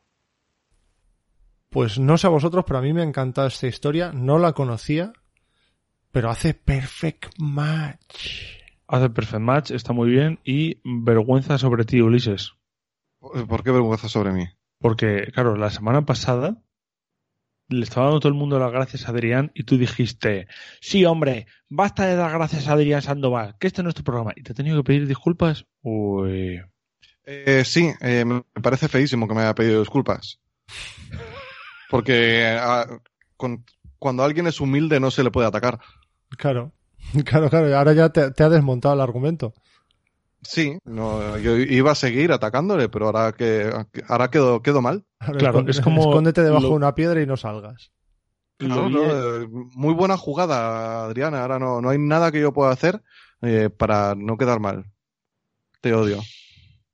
No, esto, esto es parecido a una cosa que vi de Juan Gómez Jurado, porque puso en Twitter, eh, para quien no lo sepa, bueno, escritor, el de Aquí hay dragones, todopoderosos, bueno, pues Juan Gómez Jurado puso que iba a hacer una especie de, de serie para televisión que se llama El condensador de flujo, que es sobre divulgación histórica y demás. Y hay alguien que le dijo que eh, no debería hacer eso porque él no es un divulgador histórico y tal, y él le puso que bueno, que él lo hace porque Que, le que haga gusta. lo que le salga el nepe. Claro, y, y que dice que él, bueno, que él es escritor y que cree que esas cosas se tienen que decir y bueno, si no hay ningún divulgador histórico que esté, pues bueno, que lo hace solamente por el entretenimiento y porque otras personas aprendan. Y le puso en este comentario, es que ya nadie puede ser ni troll con una persona tan, tan buena y tan, grande como tú. Le contestó el mismo que le había intentado trolear. Claro. Pues esto es algo parecido, ¿no? Es lo mismo. Encima nos hace algo bonito, te, te metes con él y te, y te responde bien. Y ven viva Sí, en la cara, en la cara. Hostia mexicana tu cara. Nah, eso Adrián habrá entendido que era una coña, pero es porque Ulises es así, hay que quererle. Sí.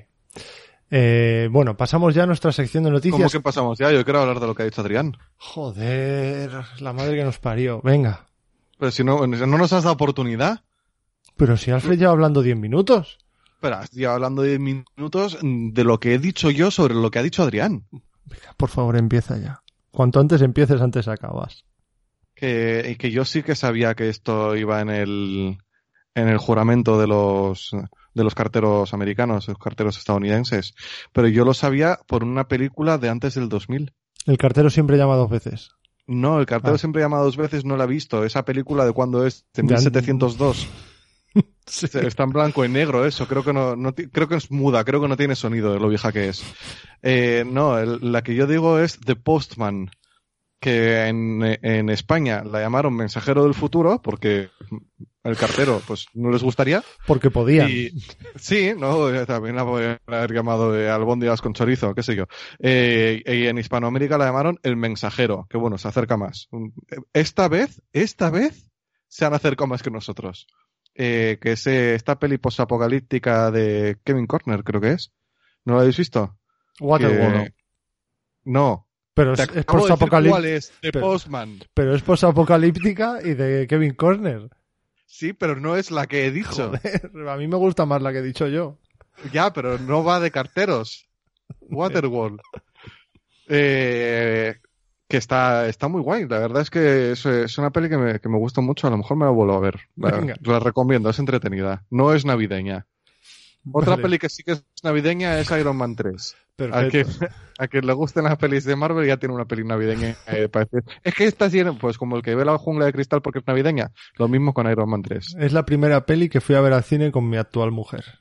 ¿Iron Man 3? Sí, Qué mala que es. ya te digo.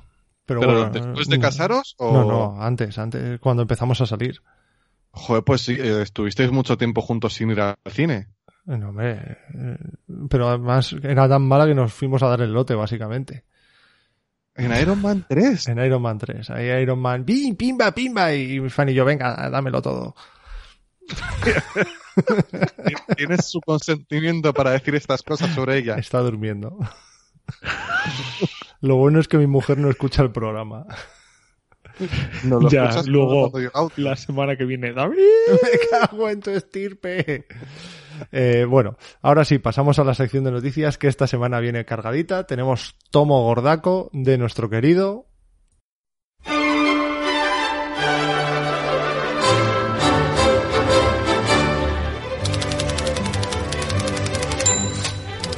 Arkham Advertiser.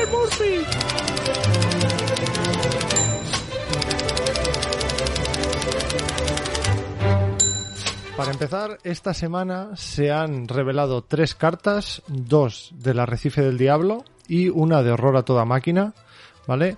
La de eh, primero a- Horror a toda máquina se llama Incansable y la va a leer Alfred, ¿verdad? Eh, Horror a sí, toda hostia, horror a, a todo lo que da. a todo lo que da. Tenemos Incansable, que es una carta de habilidad superviviente de eh, uno de experiencia que nos da una interrogacioncita para pruebas de habilidad. Si es una carta experimentado. Máximo de una asignada por prueba. Cuando asignes incansable a una prueba de habilidad, busca en la bolsa de caos hasta tres fichas de caos a tu elección que no sean el fallo automático y séllalas sobre incansable, o sea, sobre, esa- sobre esta carta. Si las tres fichas selladas sobre incansable eh, son más 1, 0, ficha bendito o símbolo arcano, roba dos cartas. Después de que las fichas selladas aquí, eh, bueno, sí que las devuelves, ¿no? Después de que hagas esta prueba. Correcto, las cuando devuelves acabe la prueba las devuelves a la bolsa. Sí, digamos que lo que te obliga a esto es a hacer una probabilidad sin las fichas buenas, te hace robar dos cartas y, y tal, y las devuelves luego. Bueno, no. está bien, o no. Me Eso, gusta. si quieres robar las dos cartas. Si Claro, no, sí. no dices, pues mira, el- la tablilla es menos malas. 4 y al menos 4 fallo, así que me quito Claro. las tablillas. Pero puedes, puedes pensarlo, ¿no? Además que como es de Silas Mars, eh, entiendes que es para, para sellar algo, jugarte otra carta, luego devolvértela a la mano si no te viene bien, ¿sabes? O sea que puedes hacer muchas trujillas y me gusta mucho, a la par que no me gusta absolutamente nada, eh, la, eh, eh, la foto. ¿Que no te gusta la foto? A ver, es que me parece Está graciosa, me parece graciosa a la par que un poco patética y sobre todo por el profundo que está ahí como cayendo. eh, es totalmente cómico. ahí. Ya están aquí los puristas de mierda, ¿eh? A No, ver. no, no, no. No, no, es perfectamente comprensible y razonable. El profundo no está en su elemento. No es grácil fuera del no, agua. no vuela. Ya no, no me refiero a que vuele de ahí, sino que está fuera del agua. Ah, vale. Es que tú, yo cuando caigo, a mí si me tiran, yo te lo digo en serio, si me tiran desde un barco, yo lo último que hago es levantar la pierna como si estuviese haciendo eh, Dirty Dancing. Pues te juro que a mí me encanta. De hecho, es de a las lo mejor, ilustraciones a que lo más me mejor gustan. le ha metido la vara esa debajo de la rodilla y ha tirado para arriba y por eso se está cayendo. Eh, Y luego eh, la cara del profundo, la cara del profundo de susto de... Pues de- normal, yo también me asustaría. Tom Tucker, en fin. Eh, me gusta mucho, me parece súper útil. Y ya no tanto con, con Silas, que también, sino con Estela. Con Estela que vas a fallar, con esto te quitas la posibilidad de acertar, sí, ¿no? claro. O sea, sacas el, vas al cero, quitas el cero y quitas el menos uno y ya está. El más uno. ¿Eh? Quitas el más uno y el cero. Si te sale el símbolo arcano, puedes elegir fallar y además te curas. Así que es perfecto. Y además robas dos Tienes cartas. que quitar tres fichas, ¿eh? Ya bueno, pues quitas dos ceros y el, o sea, dos ceros y el más uno. Vale. Que eso puede servir para eso. eh, o para estas cartas de encuentro de haz una prueba de tal, si te sale tablilla tienes fallo automático. Pues me quito la tablilla. Una, una ficha menos para tener fallo automático. ¿Y cómo, cómo lo ves con el combo, con los nuevos hechizos que salieron? Que si sacabas un más uno o un cero, recibías un punto de daño de horror. Pues viene muy bien también, sí. Es que es maravillosa. Es que a mi carta superviviente y de habilidad me va a gustar siempre. Claro, recordemos que esta se la puedes echar a tus amiguitos. Claro, y también la puede llevar esta mujer, ¿Cómo se llama Amanda esta, Sharp. esta- Eso. la metes debajo, tienes un icono comodín, la puedes asignar a todas las pruebas de habilidad que hagas durante el turno y encima cada turno puedes hacerlo para robar dos cartas. Cada acción. Cada acción. Es, un- O es como se una, diga. es una maravilla. Eh, ¿Quieres leer tú la siguiente, Ulises? Efecto Venga, mariposa. Venga. Eh, el efecto mariposa es una carta de evento, también de superviviente. Coste 0, 1 de experiencia. Esta, ya es, esta ya es del arrecife del diablo. La otra era de horror a toda máquina, ¿vale? Venga. Coste 0, 1 de experiencia, te da una interrogación para eh, pruebitas de habilidad. Y tiene un rasgo nuevo, creo. Paradoja. ¿Paradoja? ¿O teníamos ya una ya? A mí me Sí, que teníamos sí. una. Tenía alterar el destino, creo. Bueno, no sé. Eh, paradoja, bendecida, maldita. Rápido, o sea, ya es bueno. Coste cero, rápido, ya es bueno. Eh, juega esta carta cuando una ficha de caos con un símbolo sea revelada durante una prueba de habilidad en tu lugar, antes de resolver sus efectos. Tú, o el investigador que está haciendo la prueba, pueden o asignar una prueba de habilidad a esta Una prueba, carta, una carta de habilidad. una carta a esta prueba, o desasignar una carta a esta prueba. Eh, me gusta, pero me parece inútil. ¿Por qué? O sea, el efecto es muy potente. Sí. Que solo lo, que sea un evento me parece absurdo. ¿Por qué? Porque no, porque ¿qué? ¿Para qué? ¿Para qué vas a utilizar esta carta? ¿Vas a meter es- dos copias de esta carta en tu mazo para salvar dos cartas de habilidad potenciales en dos pruebas? Vete a saber cuándo. Sí, ¿no? A mí, a mí no me renta. O sea, yo no sé, la veo. Yo creo que puede tener, puede tener uso, vaya, ¿eh? No, no digo que sea inútil, creo que puede tener uso. Al final te hace la habilidad de, de este de Silas Mars en otro investigador también, así que, aparte, Claro. así que bueno, me parece, me parece que puede tener un buen uso, ¿eh? pero el ¿Qué problema sé de- yo? Pues, pues, por ejemplo, todas estas veces que dices, vale, le he hecho la deducción mejorada y me llevo tres pruebas. Ahí va fallo automático. Pues te la devuelves, ya no la pierdes. Que sí, que sí, pero mm, todas esas veces, para meter dos cartas en el, en el este, no, no lo veo. Es, que yo personalmente creo que esta carta para utilizarla dos veces durante una partida no te renta, simple y llanamente. Eh, Es, eh, es lo, lo que veo yo, pero, pero que puede tener su uso claramente, pero yo veo que dos huecos de los 30, gastarlos en esta carta, no me aporta tanto beneficio como para que me rente llevarla. Está ver. chulilla, pero yo no Mm. la metería tampoco, ¿eh? Es muy situacional, efectivamente, que haces una probabilidad que crees que ibas a ganar porque ibas a más tres y de pronto fue automático y dices, pues mira, pues por cero y rápido le meto un encontrar consuelo y por lo menos me llevo dos cartas, dos recursos. Ujú.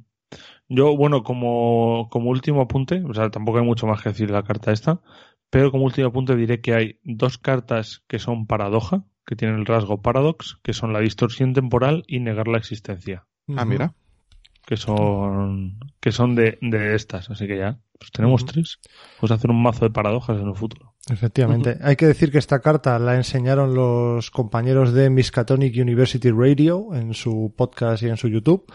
Y la última carta que se mostró es el tomo avisal, que la mostramos nosotros en un directo el jueves por la noche.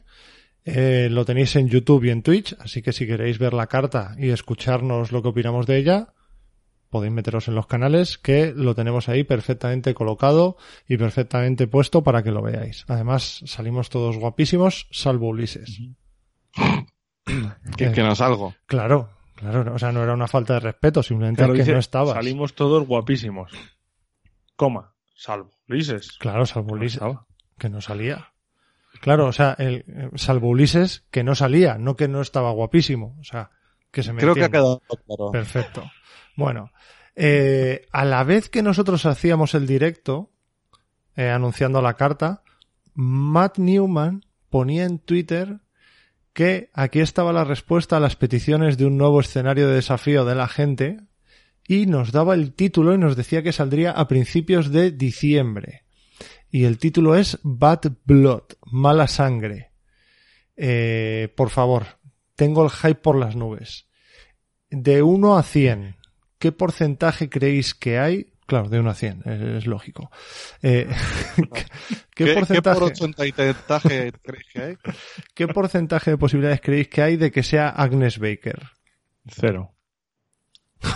Joder, me has hundido, me has pisado el cuello. Yo ya sé quién es. ¿Quién es? Daisy Daisy Walker. Walker. No, vale.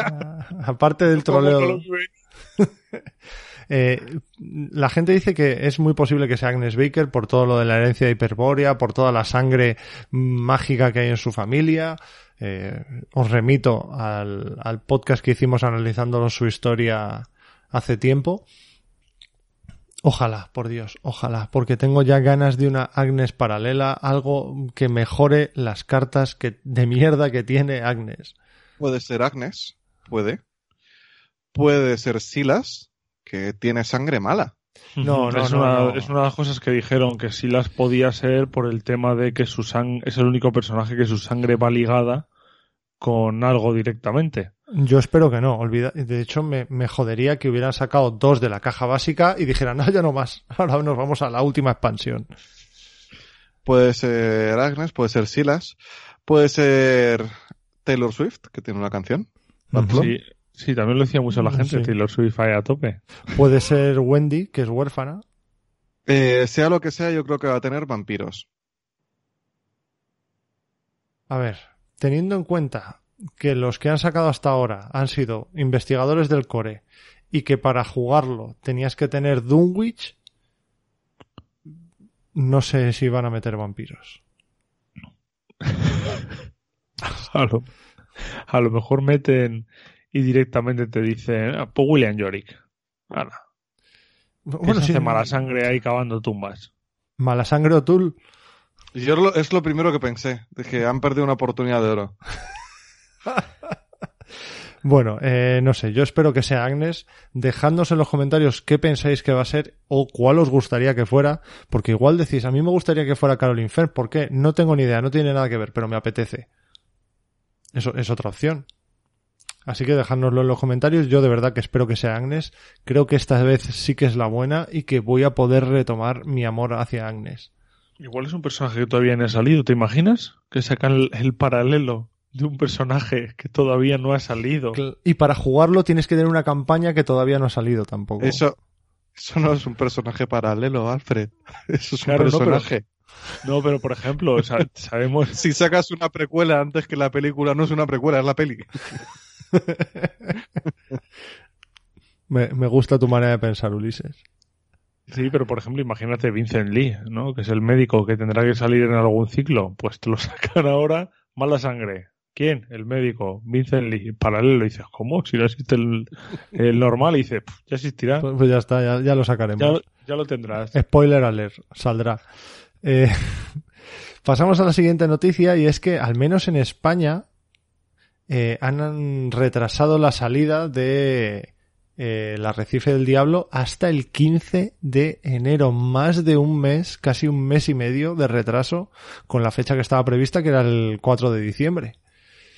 Eh, yo ya dije cuál era mi teoría en el directo del jueves. Creo que la reimpresión de Ant-Man y la avispa del Marvel Champions que les ha obligado Disney a hacer todo esto es elucubración de la comunidad, ¿eh? De esto- Es. Big Brain Time. Claro. Eh, pe- pero se sabe que hay una reimpresión de Ant-Man y la avispa y se sabe que, pues eso, que han tenido que cambiar el título y no sé qué y las cartas. Pues yo creo que esta reimpresión la han metido en la cola de impresión de la fábrica china de cartas y por eso han tenido que retrasar algunos packs, entre ellos estos. ¿Qué opináis? Aparte No de que sé. es una mierda. Yo creo que han sido los piratas. Que venía todo el cargamento, los piratas se han llevado el este y, y- y fuera. No puede ser siempre piratas, Alfred. Arr, marinero.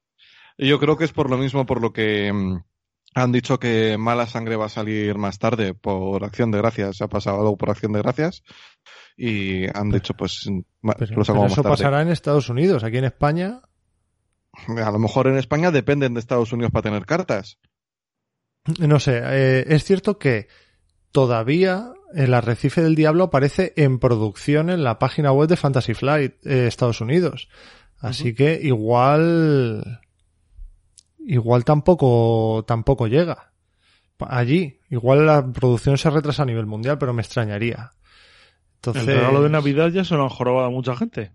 bueno, no sé, no sé, pero, pero, pero, por ejemplo, el arrecife del diablo en la página web de Estados Unidos no aparece pre-order, pero horror a toda, ma- a toda marcha, a toda máquina, sí. Sí aparece pre-order. Con lo cual, tal vez se retrase a nivel mundial y estemos especulando cosas eh, eh, en España que, que afectan más a todos que a nosotros solos. Yo tengo otra teoría. Pero ¿la vas a contar? Sí. Eh, Pero, pero que es, no una, querían- ¿es una tontería o...? No, que Ah, no vale. querían pisarnos. O sea que es una tontería. Sí. Vale. La No, madre no que es una tontería, parió. es una noticia que vamos a dar luego. Entonces, Vale. como la vamos a dar luego, pues no querían pisarnos y han dicho, venga, este mes pues no lo sacamos porque Ajá. lo de los archivos de Arkham llega, llega a cosa rica. Cuéntame más. Ahora, No. Eh, bueno, yo creo que va a ser por lo de Ant-Man y la avispa si es solo a España y si es a nivel mundial, pues a ver qué ha pasado, porque igual, yo qué sé, como la información que echarle del COVID de China tampoco es muy fiable al parecer, pues igual allí están peor y han tenido que retrasar más cosas. Así que bueno, en cualquier caso, que llegue cuanto antes, que no podemos estar meses y meses sin jugar el, tercer- el cuarto escenario, que tenemos, nos hacemos las ganas encima. Así que nada, bueno, eh, si alguien tiene más información, de- que lo diga, porque nosotros hemos escrito a Fantasy Flight y de momento no hemos recibido respuesta oficial. Así, Ujú. de todas maneras, en cuanto recibamos, os iremos informando en el episodio siguiente. Sí, hubo una cosa que dije en el directo de la carta eh, sobre Fantasy Flight y era lo de Star Wars, que no sé si os acordáis, ya que hemos dicho tanto Star Wars hoy, pues un poquito más, no nunca viene mal, Eh, de que se le pasaban los derechos a otra empresa de sus juegos de miniaturas. Eh, y realmente es eso. Fantasy Flight Games lo que ha hecho ha sido ceder el, res- el desarrollo de los juegos de miniaturas basados en el universo de Star Wars a los creadores del juego este, del Marvel Crisis Protocol, esta empresa que se llama Atomic Mass. Entonces le han cedido eh, lo que es la eh, el desarrollo de X-Wing, de Armada y de Star Wars Legion. Eh, con esto, bueno, se puede especular mucho porque fue una noticia que dieron. Pa, esto se lo llevan ellos. FFG se queda con sus juegos, sus IPs directas, que serían Descent, el Viajes por la Tierra Media, el universo de Arkham, todos los LCGs, pero se quitan los juegos de miniaturas de Star Wars, que eso también les quitará una gran carga de trabajo. Así que yo eh, espero y entiendo que con todo esto, de cara al año que viene, vaya un poquito más rápido la cosa. A lo mejor puede ir por ahí el tema, de que como han estado con muchas negociaciones, con mucho movimiento de, de Star Wars se lo lleva a este, al menos miniaturas, si sacan algo del ECG de Star Wars, que no creo y no lo sé, pero lo espero, eh, supongo que directamente sería FFG, que son los que hacen los LCG. Pero miniaturas, de momento para otra empresa. Vamos, eso no Al creo que haya afectado a esto porque esto No, pero que a lo mejor afecta a la reciente. producción, Legión, están un poco parados los juegos de miniaturas, llevan parados últimamente un poco y a lo mejor quieren meterle más caña ahora y, y por eso se lo han pasado a ellos y que haya retrasado, no lo sé, Bueno. no lo sé, eso solo lo saben ellos qué pasó en su empresa. En cualquier Hasta- caso, he dicho que se retrasa el arrecife del diablo y también se retrasa la guerra de los dioses exteriores, ¿vale? Se retrasan el escenario independiente y el segundo pack de mitos. ¿vale? Eh, estaremos atentos a las novedades y os iremos informando. Y por último, quiero hacer un recordatorio de una cosa que ya avisamos en su momento, que son una serie de episodios que está haciendo el canal de YouTube de a qué se juega, que son la, mm, digamos, teatralización de las historias de los personajes que salen en el libro Los investigadores de Arkham. Y esta semana han, han subido el de Diana Stanley, que es una de tus investigadoras favoritas, y ya llevan 16. Así que si no los habéis visto o no sabéis que existían, por favor, pasadlos, os los veis, le dais al like, que además el tío es un, es un crack el que hace los vídeos. Ezco, es un crack, o sea, es un yo, crack y su chica que le ayuda, otra. yo estoy encantado, creo que también tendríamos que traerle aquí algún programa. Sí, además que es un friki de los mitos. Sí, es un, es un friki de los mitos y ya he ido dos veces a otro podcast del que no mencionaré de nuevo en este canal. Ya ha ido dos Eh, veces. Ya he ido dos veces a la mano de, de leches, que sí, que, que no lo iba a decir, pero que sí, que ya he ido dos veces. He ido dos veces, me los he escuchado los dos y claro, el tío es un, es un fiera, es un máquina y muchas ganas de Pues que sí. pudiésemos contar con él. Porque además eh, el otro, el Owen, va diciendo por ahí, no, es que ya tengo a varios El otro. entrevistados, entrevistados que traeré, diciendo, pero qué entrevistado, pero qué dices. El que tengo aquí con... Eh, en fin. Eh, vamos ya a pasar al autobombo, que sabemos que es lo que más os gusta y lo que lleváis esperando desde que ha empezado el episodio. Eh, has acabado el play game de Dark Corners of Earth, Alfred. O el gameplay, en general. las dos cosas. Sí, ya está acabado. Son 10 capitulitos que pueden venir muy bien. Ha tenido, bueno, es que está feo decir que ha tenido un currazo de la hostia, pero es que mientras veis 10 vídeos, podría haber hecho 20 o 30, porque he tenido que quitar mucha cosa, a veces he tenido que parar el vídeo a medias, porque el juego tenía un bug impasable. Te tenías que descargar un parche, instalarlo y volver a jugar esa parte y decir, ah, que ahora sí se puede pasar porque el bug me lo permite. Es un juego que tiene muchos bugs, pero es un juego muy divertido, que tiene una historia muy buena, eh, que ya ha dicho Matt Newman que se ha basado mucho en este videojuego, aparte de la novela, para, eh, para hacer este, esta campaña, la de la conspiración de Innsmouth, y es que puede responder muchas cosas a las que Goiz eh, dio pregunta, hizo preguntas, como, pero ¿cómo que vamos a ir a Ian Slay? Pero si no se puede ir a Ian Slay. Ah, yo, yo dejo ahí las cositas, eh, la verdad es que me lo he pasado muy bien con el juego. La parte final me ha resultado mucho más fácil que las anteriores, casi he tenido que cortar en la recta final. He ido de tirón y no entendía por qué. Eh, pero bueno, que ahí, ahí lo tenéis en YouTube. Son 10 vídeos muy, muy rapiditos, de una hora el más largo, de, de media hora, dos a lo mejor, o tres. Así que nada, eso en unos días, como hace, como dice Gois, lo ponéis de fondo, os lo veis y, y para saber un poquito más de historia, porque es canónico. Según, según aparecen cosas en, en la campaña de la conspiración de Ismouth, da, da que pensar que, que directamente han metido como canon eh, este videojuego dentro de la campaña. Eh, ¿Es en primera persona? ¿Es un shooter? ¿Qué es? Es en primera persona. Es en primera persona, tiene un poquito de investigación, tiene un poquito de puzzle, tiene muchos enemigos, así que sigue siendo shooter y además que tienes armas, pues vamos, que si una palanca, un He visto por ahí el arma de lanzarrayos. Oh, Uh, oh, eso, eso spoilercito, eh, eso, eso es muy, muy truculento. Y ahí te explican un poquito de historia de por qué, por qué tienes un arma Bueno, lanzarrayos, lanza energía y buah, es, es brutal, es brutal. pues ya sabéis, tenéis la lista de reproducción en redes sociales y en nuestro canal de YouTube, así que, por favor, vedlo y le decís a Alfred lo que os gusta los vídeos. Sí, y si os gustan los vídeos y en un futuro se tercia, pues hay Hacen muchos más. juegos, hay muchos juegos pulpescos. Claro. Está el Sinking City, el Return of the Obra Dinn, que también es que es como un asesinato en un barco, el juego entero en blanco y negro, como en pixel art en blanco y negro. Es una locura muy rara. Bueno, Y de resolver asesinatos, o sea, que hay muchos juegos, pues si me lo decís, pues igual me juego alguno. Y si no os gustan, pues no los juego. Pues así es. bueno. O a lo mejor sí. Eso es. También hay que mencionar el artículo que ha subido Pepe, súper interesante. Eh, os recomiendo que paséis, que lo leáis, que le, buah, es, es la leche en Pepitoria. Todavía no sabemos de qué coño es, porque es sábado por la mañana y todavía no lo ha publicado el cara mierda. Pero bueno, eh, seguro que como cada artículo que escribe Pepe es una joyita. Así que bueno, pasadlo y le dais like y le, echa- le dais un tirón de orejas por no tenerlo el viernes. Yo no estoy de acuerdo con lo que ha puesto Pepe en el artículo igualmente, ¿eh? No, Yo tampoco. en cualquier No, caso no. no. No ha puesto nada nuevo. Nada nuevo. Eh, Ulises, eh, Egoitz y yo Ah, íbamos a grabar el Antiguos Males número 5 el jueves, pero no se pudo hacer por temas personales. Pero sí tenemos la partida pre Antiguos Males 5 grabada ya y subida solo para patronos, ¿vale? Esta semana que entra, el martes, grabaremos los Antiguos Males y los tendréis disponibles en breve.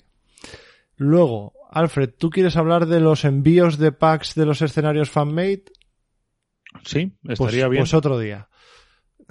no, es broma, es broma, cuenta. No, lo que he dicho antes es que Fantasy Flight no ha sacado sus packs para no pisarnos, porque esta semana ya han salido eh, los envíos hacia cada uno de los que tiene que esperarlos en casa, pero eh, desde la imprenta. Los mandaban desde la imprenta, cada uno a su domicilio, entonces esos son los que llegarán.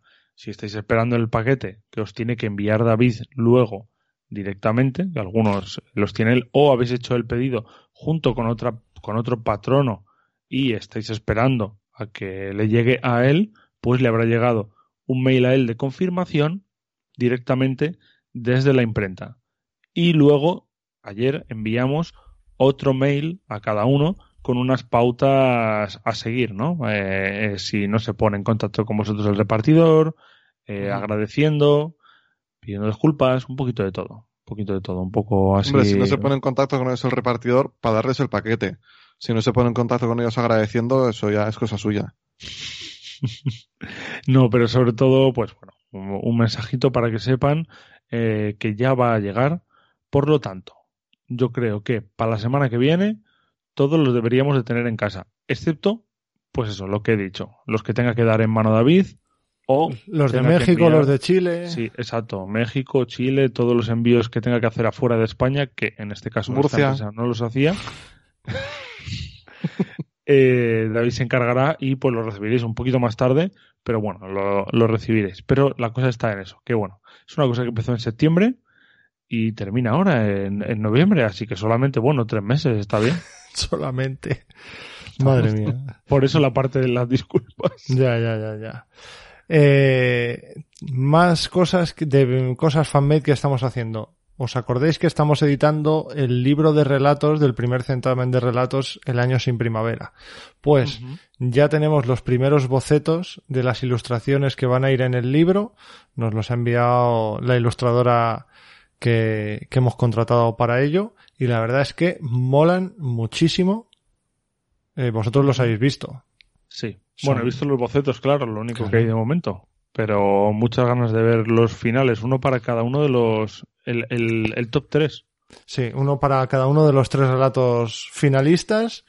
Y la verdad es que son una pasada. En cuanto estén y entre unos patronos y yo acabemos la revisión de las erratas de los textos, lo subiré a Amazon y yo creo que para Navidades podréis tener el librito ya publicado en físico y en digital para que os lo regaléis a vosotros mismos por Reyes. Eh, mucho curro, pero muy, mucho cariño y muy bien va a quedar, ¿eh? Mm, Yo tengo muchas ganas, la verdad. Y por último, tengo que anunciar el ganador de un concurso que hemos hecho en el Discord eh, con los patronos, que es, eh, yo colgué una foto mía y tenían que hacer memes mm, relacionados con el juego con esa foto.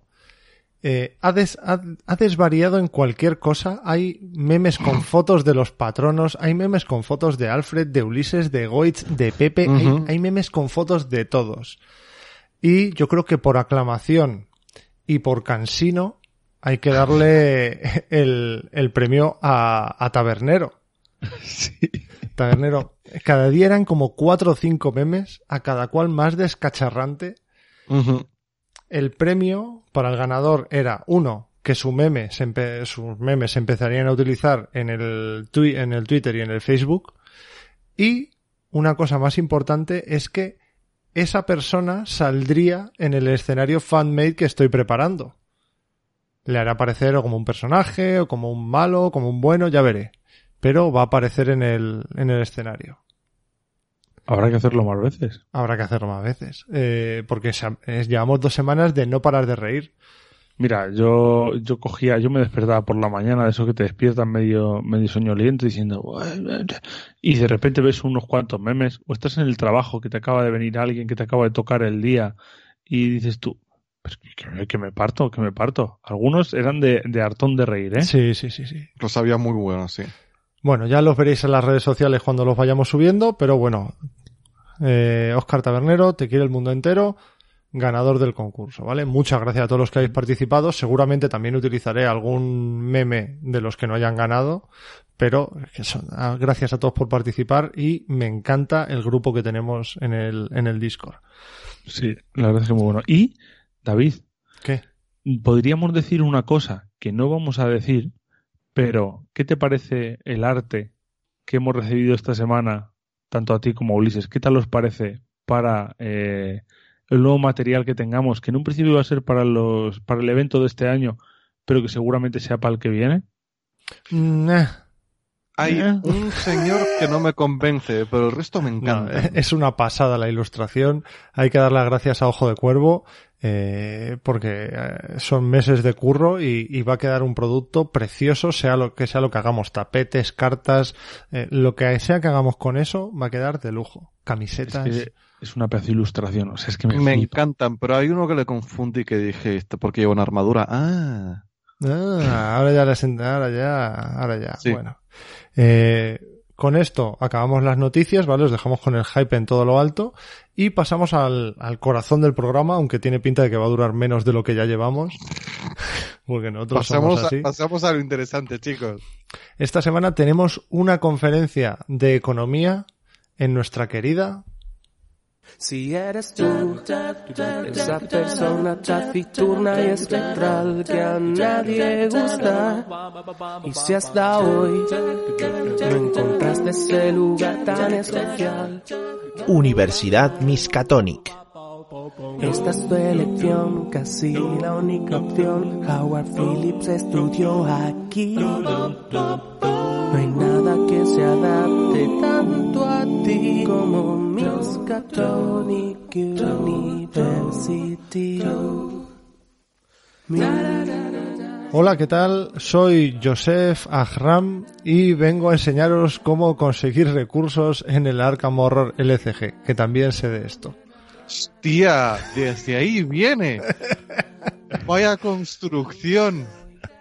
Te Pero ha molado, ¿eh? ¿Cómo la podemos dejado caer? ¿Podemos utilizar bitcoins también? También, también. Eh, bueno, como habréis adivinado, este episodio va sobre los recursos, eh, cómo generarlos, cómo abaratar costes, eh, cómo de necesarios son, eh, mitos alrededor de los recursos en el Arkham Horror. Eh, creo que va a ser un- una universidad de Miskatonic súper interesante.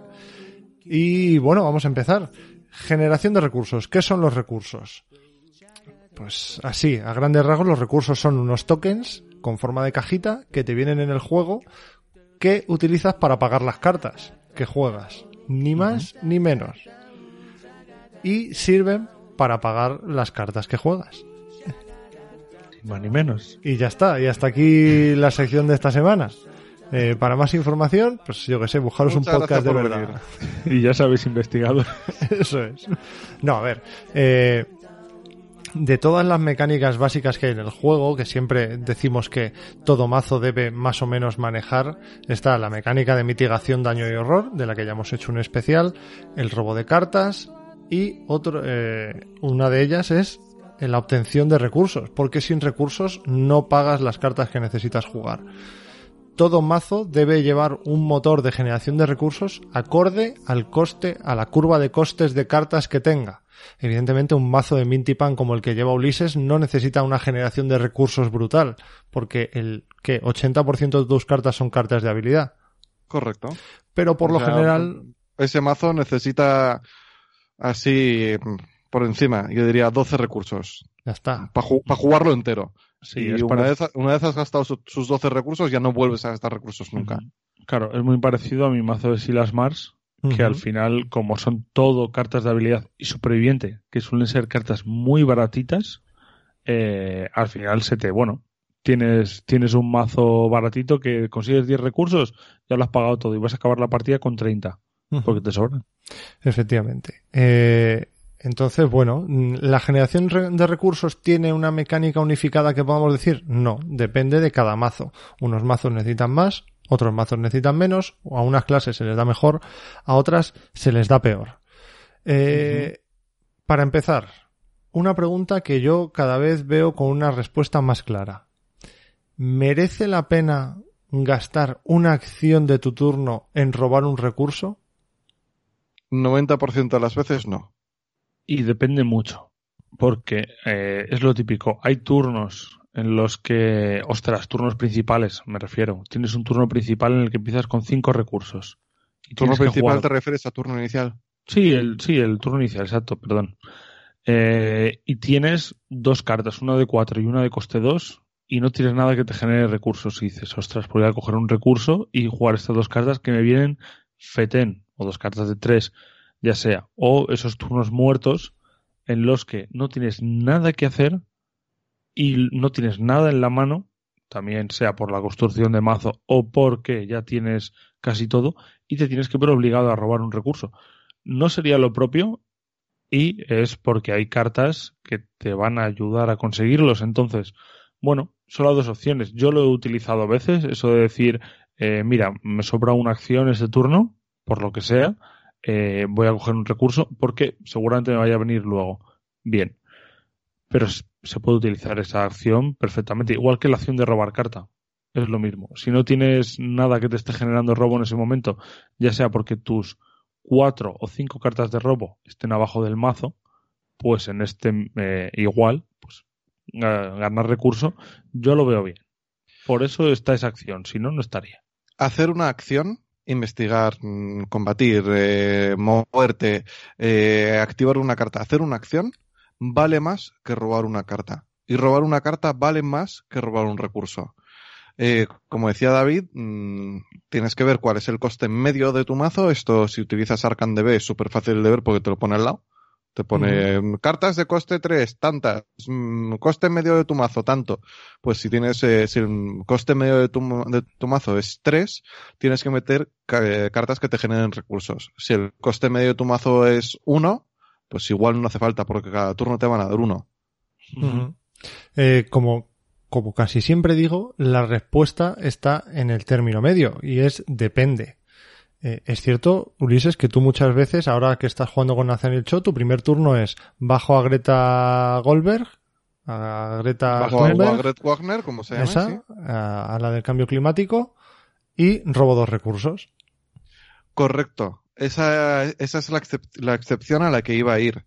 Em, sobre todo en partidas multijugador, los guardianes, si están enfocados totalmente a matar cosas, ¿sabes? No, no son híbridos de mato e investigo, sino que si van full gaetas voladoras, como a Nathaniel en la campaña de Ismouth que estamos jugando, Que aún así Greg no- Wagner te permite conseguir pistas. claro, pero solo si mato gente. Claro. eh, mientras no haya enemigos no tienes nada que hacer. Entonces puedes sacrificar un poco ese tener generación de recursos en tu mazo por, mientras no haya enemigos, voy a poder gastar acciones en robar recursos en lugar de intentar investigar a dos contra tres. Mm, Cierto. Y luego está, pues, la otra vertiente, ¿no? Está la vertiente de conseguir recursos y si me los resto, ¿para qué voy a tenerlos? ¿O para qué voy a necesitarlos? ¿No? Las cartas que te reducen el coste, que me parecen muy interesantes porque al final es, es abaratarte el precio de algo. Y también veremos que hay muchas que para esto viene genial. Claro, todo el mundo tiene que tener en cuenta eso, que cada turno te dan un recurso y empiezas con cinco. Entonces, cuanto más cueste tu mazo en general, pues más recursos necesitas, pues más cartas para sacar recursos.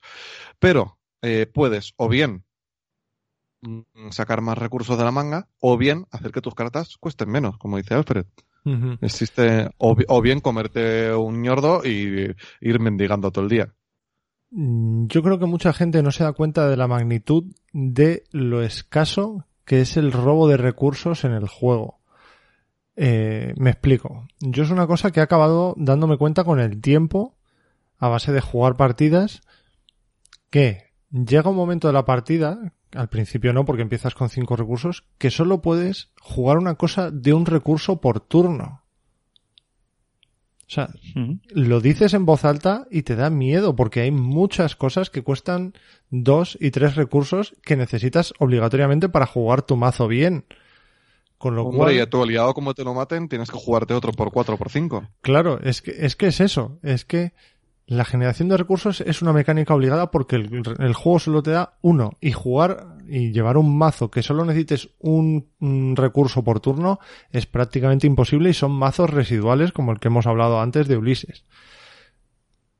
Es que, es que me refiero, es que solo podría, imaginaros, solo puedes jugar un qué suerte por turno. No puedes jugar apoyos, no puedes jugar eh, armas, no puedes jugar aliados, no puedes jugar eventos, no, no. Que, nada que cueste, solo puedes jugar un qué suerte. Claro, por ejemplo, con Nathaniel Chon, la partida que estamos jugando en Innsmouth, la mesa de Nathaniel se compone de una Gret Wagner o un polirraso, lo primero que salga, ¿vale? Que eso ya o cinco o cuatro recursos. Una bandolera, que son otros dos. Unos guantes de boxeo, que son otros tres. Un cuchillo de supervivencia, que son otros dos. Y, si me toca, otro cuchillo de supervivencia o un machete, que son otros dos, otros tres. O sea, está- estamos hablando de entre 10 y 15 recursos mínimo. Y empiezas con cinco. Y, y eso, más luego todos los eventos que tienes de combatir. que por suerte la mayoría son de coste cero. Pero, si efectivamente coste, tienes claro. el ven aquí cordero que cuesta dos, el, el puñetazo 1-2 que cuesta dos también, efectivamente tienes que tener ahí cositas. Entonces, eh, o bien me monto muy en el mazo para en el primer turno tener a Gret y el cuchillo de supervivencia, o el cuchillo, o a Gret y el machete, o, o estoy jodido. Porque como tenga que andar gastando recursos, luego no voy a tener para jugarlos. Claro. Eh, bueno, ya tenemos las bases, sabemos qué son los recursos, sabemos para qué sirven, los hemos valorado en su justa medida. Eh, estábamos ya hablando de ello, pero ¿qué maneras puede tener la gente para empezar una partida bien de recursos? Y la respuesta más fácil sería, pues tienes un alijo de emergencia y lo juegas. Sí, pero me refiero a cartas que durante toda una partida y al principio de la partida bajes para que sea consistente la generación de recursos en el tiempo. Ujú. Véase, un Milan Christopher, aunque esté en la lista de tabúes, sigue siendo una máquina de generar recursos absurda. Para los buscadores, a base de su mecánica básica que es investigar, obtienen un recurso extra cada turno si juegan con tabúes o tres o cuatro si juegan sin tabúes. Y en la otra gran mecánica es Lobo Solitario. Sí, Efectivamente. También, también hay una mística, de hecho, que eh, a mí me está gustando cada vez más, que son, es que los, los místicos tienen muchas cartas de reducir costes y de ganar recursos, aunque pueda parecer que no. Y la túnica de la noche eterna es una carta clave. Mm, Es que si una la carta bajas que al va dar- principio, ojo. Claro, es igual que Milan Christopher. Eh, Milan Christopher te da cada vez que en el tabú, cada vez una vez por ronda, te da un recurso. Las túnicas de la noche eterna lo que van a hacer es que eh, te van a las vas a agotar para que te reduzcan eh, un hechizo en uno. Que sabemos que si eres místico, los hechizos los vas a estar jugando pim pam pim pam, ya sean eventos eh, y demás. Entonces, me parece una carta muy clave, pero sí, es lo que has dicho. Lobo Solitario es muy buena para, para estos amigos, los rebeldes. También está el, el Burglary, la de hurto. Claro, lo que, lo que estás diciendo ahora mismo, David, son cartas que te vayan a dar una generación a lo largo del tiempo de recursos, no de una vez ganos recursos. Claro, es eh, empezar a tener recursos mm, bien, desde el principio de la partida. Cartas que tengan una generación de recursos sostenida, que no sea algo puntual como encontrar consuelo. ¿Vale? Eh, Pues entonces ahí entrarían todas las cartas estas de reducción de coste, como por ejemplo eh, Perista. Perista eh, es un apoyo que todas las cartas eh, ilegales que tengan rápido eh, te, la- te reducen uno el coste, te las convierten rápidas. Y si ya son rápidas, te reduce el coste. que es lo que acabo de decir. Que todas las cartas ilegal rápidas te Ah, reducen uno el coste. Lo que yo decía. Tienes a Chuck Fergus, que te reduce también el coste de, de los eventos táctica o, o truco. Eh, que te, eh, hemos dicho las, las eh, ropas de la noche infinita, pero también de místico tenemos la joya de Aureolus, que me gusta mucho también. Que está, mm, está muy contestado el, el espacio de accesorio en místico, pero con la joya de Aureolus es que no te van a faltar recursos, porque que salga una calavera, un sectario, una tablilla, un calamar un feo automático una vez por turno en tu lugar es casi seguro. A mí no me acaba de gustar esa. De hecho, me gusta más conocimiento prohibido. Conocimiento prohibido no es a lo largo del tiempo, conocimiento prohibido es cuatro veces, Pero cuando tú quieras. Y no cuesta Pero- recursos. pero cuatro veces. Que a, sí, día, que sí. a día de, a día de hoy hay una carta en cada clase que cada turno te está o generando recurso o, o haciéndote el coste más bajo, en cada clase al menos. Además, quiero hablar de conocimiento prohibido. Venga, hablemos Conocimiento de prohibido conocimiento no es tan buena. Conocimiento prohibido, de hecho, es bastante mala. Conocimiento prohibido solo es buena si tienes algo con lo que combarla. Porque conocimiento prohibido, ya que estamos hablando de recursos, todas las cartas que te den recursos te están dando dos menos de lo que dicen. Porque te está costando robar esa carta y jugar esa carta. Esas son dos acciones que podrías hacer robar recurso. Entonces, eh, conocimiento prohibido, es decir, todas las que no sean rápido, me refiero, no sean cartas de habilidad. Eh, conocimiento prohibido. La robas, la juegas, ya son dos acciones. Y luego tienes cuatro acciones libres, ¿vale? Que no te cuestan acción, cuatro acciones rápidas, para llevarte un horror que y coger cuatro. un recurso. Claro, o sea que estás, estás gastando dos acciones y cuatro horrores para llevarte cuatro recursos. No es rentable. A no ser que la juegues con un Peter Silvestre, que entonces se, se lo va curando Peter y no te cuesta el horror, y entonces acabas ganando dos recursos más de lo que te promete la carta, o con, con una Agnes Baker, que además de llevarte horror haces daño, entonces te estás ahorrando acciones de ataque y te estás ahorrando sacar fichas de la bolsa de caos. Eh, a no ser que la estés jugando con una Caroline Fern, que además de, del recurso que te da, te llevas otro recurso por curar ese horror. A no ser que la combes con otras cartas, conocimiento prohibido es caca. Sí, mí- yo creo que me conocimiento- encanta. Yo creo que conocimiento prohibido más es un, eh, y esto lo estamos viendo ahora, que spoileamos esta semana lo del tomo abisal, que es una carta que lleva perdición. Yo creo que es un mata aliados que no te interesa tener en mesa. Es decir, tenemos otro generador de recursos en juego, ¿vale? Para místicos, que es David Redfield, que te da un más uno y encima eh, lo agotas a él, pones uno de Doom sobre él y ganas un recurso por cada Doom que haya sobre él.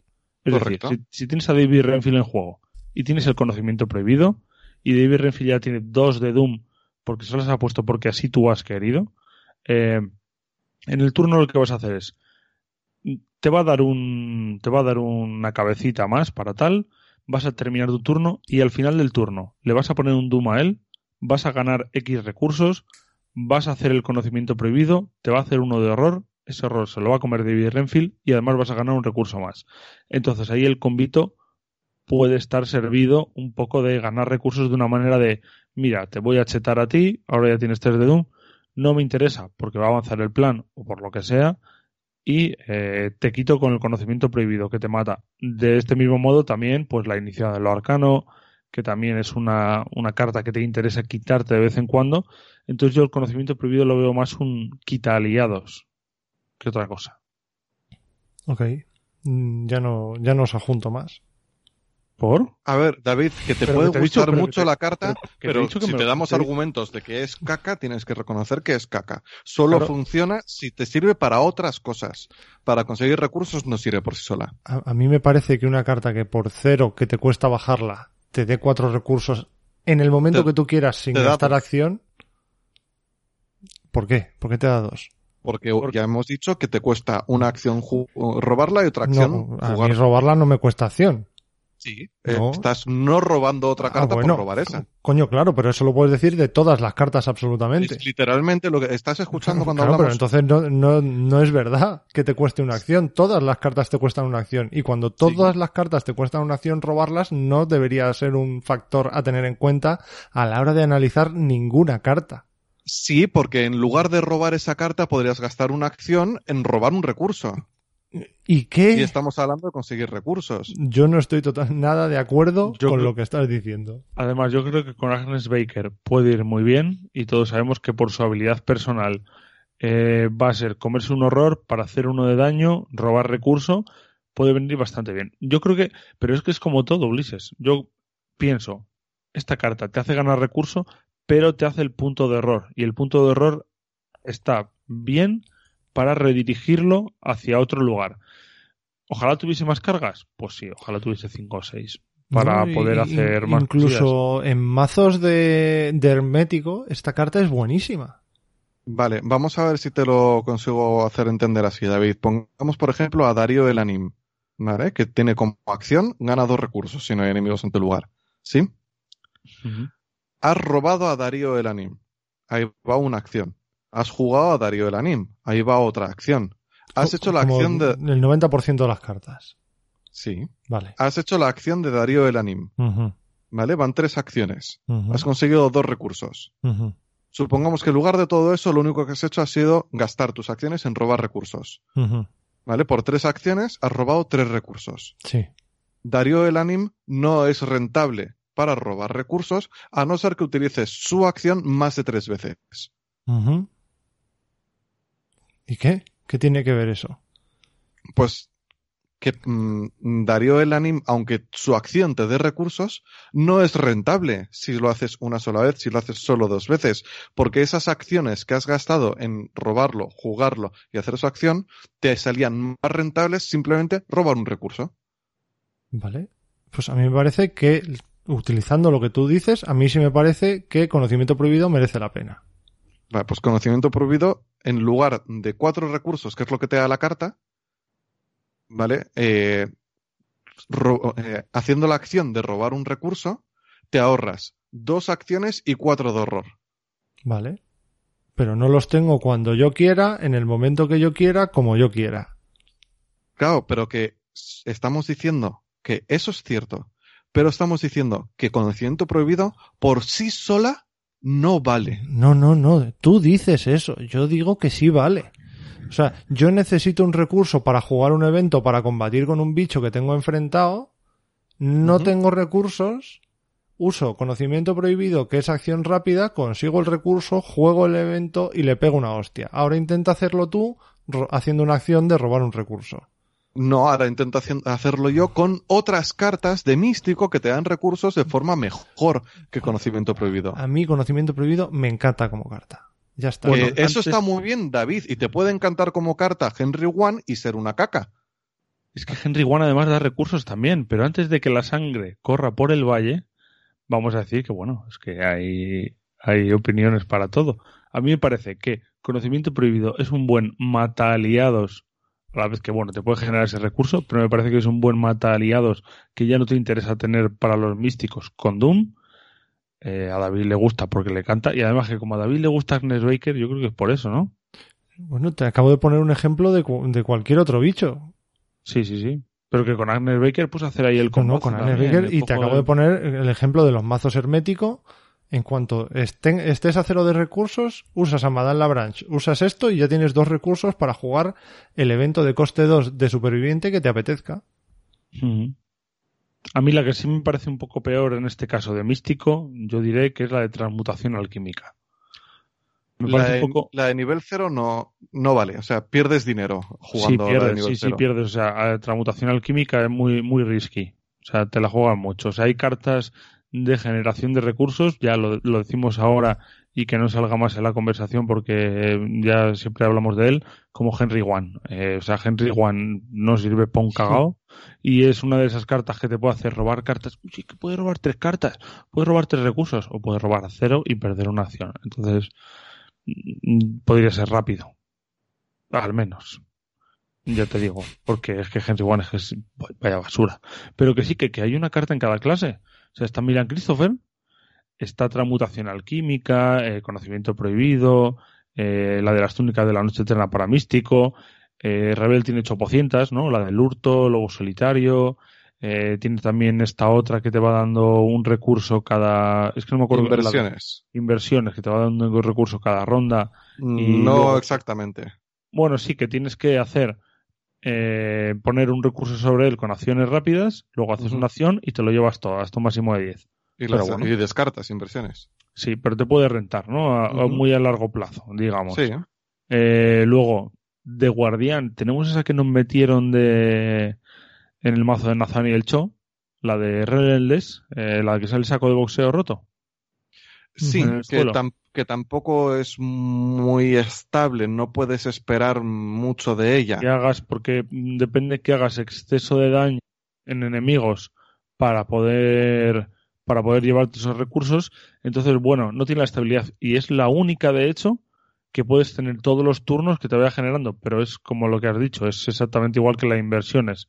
En cuanto a eso, la tienes que descartar para robar los es. Y bueno, luego de superviviente tenemos dos, tres realmente. Si contamos a Madame Labranche como ello, serían tres, pero Madame Labranche es para mazos herméticos propiamente dicho. Pero luego tenemos la de Porto Cuenta, Ujú. que es muy favorita de David, y además la tenemos en dos versiones, solo para los eventos, pero luego está apurando. Que apurando sigue siendo un generador de recursos eh, por ronda brutal. Así como decir, todas las que a mí se me ocurren, no sé si haya más, eh, que te generen recursos, ¿no? Sí, Bueno, a ver. Hay eh, muchas más que te generan recursos. Claro. Eh, Pero me refiero de apoyo que esté siempre Ah, de, en de tu apoyo que esté ahí para siempre, no. Claro, que esté siempre en tu mesa y que todas las rondas te esté haciendo esa generación de recursos. Claro. eh, Hay que decir que si tu mazo va a necesitar muchos recursos, deberías hacer Hard Mulligan y buscar una de estas cartas que lleves en tu mazo y dejarla bien desde el principio quietecita ahí, dándote dinero. Que no se mueva. Claro, pues Nunca. dices, mm, ¿qué haces? Pegar. ¿Y con qué? Con puño. Vale, pues me voy a buscar en el Hard Mulligan, en mi mano inicial, un machete, un polirraso, el perro, eh, la- eh, el, yo qué sé, otra arma y no sé qué. Y dices, vale, si tienes una mano inicial de coste 10 o 12, ¿qué haces con tu vida? No. Mm, Si claro. tu mazo requiere que gastes muchos recursos, lo primero que deberás hacer es poner los recursos para luego gastarlos. De tal manera que la, la estrategia debería ser esta. Carterista también está, que se Mm. me ha pasado también. Habéis empezado a hablar de, eh, de clases. Sobre la generación de recursos hay una leyenda urbana que no es leyenda urbana, para mí es parte realidad, que es que los rebeldes son los reyes del cotarro. Hombre, Lo, Ah, lo son. Tienen mando en plaza y son los que se dedican, una de sus mecánicas principales, a trabajar con recursos. ¿Es cierto? Sí, Eh, eh, ¿es, tan, es tan abusivo en- a estas alturas del juego como se creó el mito en su momento? A ver, me refiero. Eh, esto nace desde que mm, el primer investigador rebelde era Malasombra O'Toole y por dos recursos podías tener una acción extra. Luego vino Jerry Barnes que podías robar un recurso extra por turno. Eh, ¿En estas alturas de la película sigue siendo tan apabullante la superioridad? Excepto que no juegues con tabús, en cuyo caso es Dexter Drake el que más recursos puede sacar. Sí, los rebeldes son los, los que más recursos pueden sacar. claro, date cuenta de que tienes a Preston Fairmont, que es un investigador basado en generación de recursos abusiva y es rebelde. Y es el único investigador que lo- su mecánica funciona según el número de recursos que tenga y su carta personal te regala recursos. Y que, haciendo las cuentas, seguro que hay más, tal, eh, son 18 las cartas más o menos eh, que te dan eh, que te dan recursos o te reducen coste. Esto es solo de son la clase que más cartas tiene para conseguir Claro. recursos, que más cartas tiene para conseguir más recursos, porque recordemos que hay una carta de consigue 10. Está-. Por tres recursos consigue otros 10. Claro. Eh, son los que más opciones tienen y los que mejores opciones tienen. Me hagas el mazo que me hagas de cualquier otra clase, excepto Dexter, si no juegas con tabús, eh, yo te hago uno que saque más recursos de rebelde. Yo lo único que he visto es que eh, la clase que más tiene, obviamente, rebelde, la clase que va por después por las. ah, en segundo lugar, sería místico. Pero luego lo con decimos. buscador, diría yo, ¿eh? Luego lo decimos. Vamos a seguir con Rebelde. Vale, vale, vale, vale, vale. Vamos a seguir con Rebelde. Eh, ¿La generosidad de los rebeldes se comparte con las demás clases? Me explico. Las mejores cartas de generación de recursos de los rebeldes están en los en las costes de experiencia 0, 1 y 2 o están en el 3, 4 y 5. ¿Qué, qué opináis? ¿Pensáis que es como también esa, esa opinión general de que las cartas de supervivientes son muy buenas para cualquier clase? ¿O creéis que la generación de recursos solo se puede explotar al 100% si eres un rebelde? Hay una carta que es eh, además buena racha, Ujú. que la de la de coste 5, que ya es un coste alto. Te hace ganar 5 recursos realmente, porque tienes que gastar 5 para ganar Ujú. 10. Eso es. Es de, es de experiencia 2. Por lo tanto, la pueden llevar casi todos los mazos que lleven eh, cartas rebeldes de 0 a 2. eh, entonces está muy bien. No, y no, te no. hace ganar 5 Yo aún digo más. Esa carta la pueden llevar todos los mazos que puedan llevar cartas rebelde de nivel 0 a 2. Sí, no sí, casi sí, todos, ¿eh? Todos. Sí, ah, bueno, sí, bueno, sí, es a lo que me refería. Eso casi todos, pero sí, sí, sí. Son todos. La Eh, mayoría de las cartas de rebelde, mm, de conseguir recursos eh, o de reducir coste, la pueden llevar eh, todos los que tengan acceso a rebelde. Pero las mejores solo pueden llevarla a los rebeldes. Claro, pero es que mira, una locura. La carta del pacto fáustico este, no Pacto recuerdo cómo es. Faustiano, sí. Sí, Pacto Faustiano, te da cinco recursos y es de experiencia cero. Que sí, que te mete dos tokens maldito en la bolsa de caos. Bueno, pues eso ya se aguantará con ello quien quiera. Pero eh, ganas cinco recursazos a coste cero. Todos los que puedan llevar carta rebelde la pueden llevar. Eh, Hemos entonces- mencionado antes el lobo solitario. Claro, lobo solitario, todo el que tenga acceso a rebelde la puede llevar. y es un auto-included. Si vas, eh, si juegas en True solo eh, y no llevas esta carta pudiendo llevarla, es jugar mal. No, no, no, Eh. no. Pu- Puede que tu mazo no requiera esa generación de recursos. Sí, pero joder. un Pero es muy complicado que no la requiera. Es convertirte en, eh, es tener la habilidad de Jenny Barnes sin ser Jenny Barnes. Correcto. Claro, claro. Entonces es, y si juegas en True solo, es un, ok, eh, tu carta favorita, la de ocúpate tú de esto. Encima de que le metes el marrón a otro, eh, de decir, mira, que no lo quiero, mira, te da un recurso. ¿Con qué necesidad? Eh, mira esto, también es muy buena para conseguir recursos, porque si te lo, si te lo montas bien, te puedes llevar tres recursos. Y es un, es un dolor cuando la fallas, porque son tres recursos que pierdes, pero, pero es, eh, cuando yo puedo meter cartas de rebelde, seguro que meto mira esto, porque tiene iconos de, de habilidad muy versátiles y, y te da, si lo haces bien, como ya digo, tres recursos. Mm. Pero luego tienes a Chuck Fergus, que Chuck Fergus es la bomba para los eventos de, de rebelde, porque suelen ser caros. Pilfer, cuatro recursos. Joder, cuatro recursos, pero son tres pistas. ¿Vale? Si en lugar de cuatro te cuestará, te cuestará dos y tienes luego solitario, lo puedes jugar todos los turnos porque te vuelve a la mano. Eh, o qué sé yo, por ejemplo, eh, la buena racha mejorada. Ganas 10 recursos que en realidad ganas 7 porque tienes que gastar 3. Pero ganas 7 recursos, ¿vale? Solo para rebeldes. La calavera decorada mejorada.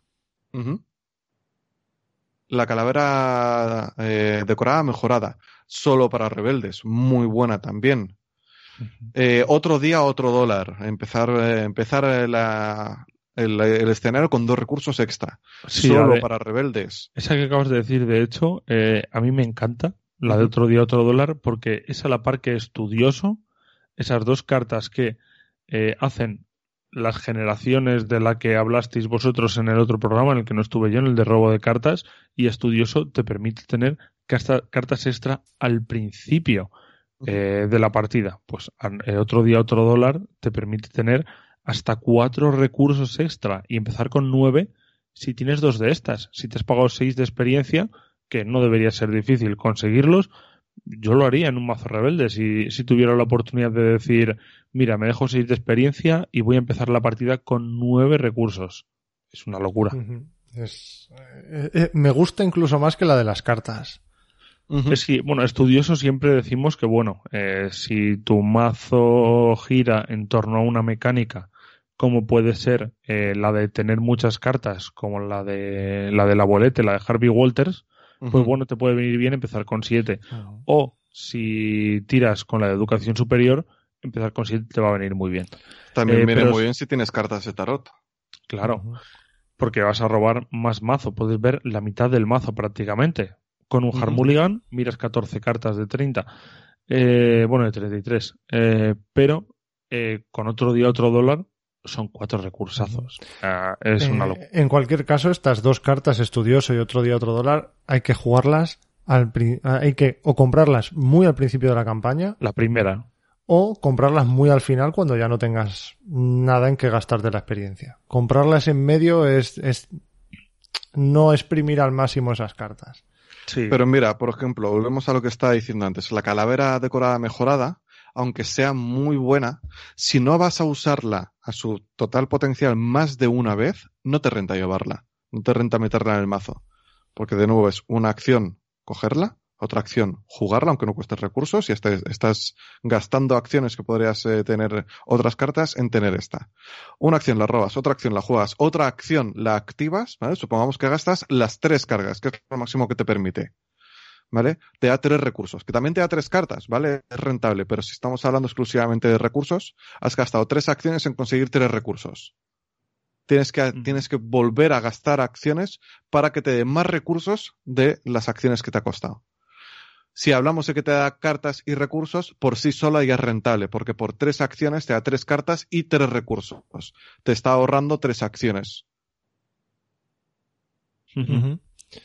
Eh, bueno, ha quedado claro que los rebeldes tienen mando en plaza, pero ¿quién iría después? ¿Quién, quién estarían ahí, ahí a la vuelta de la esquina para ver si les hacen sombra?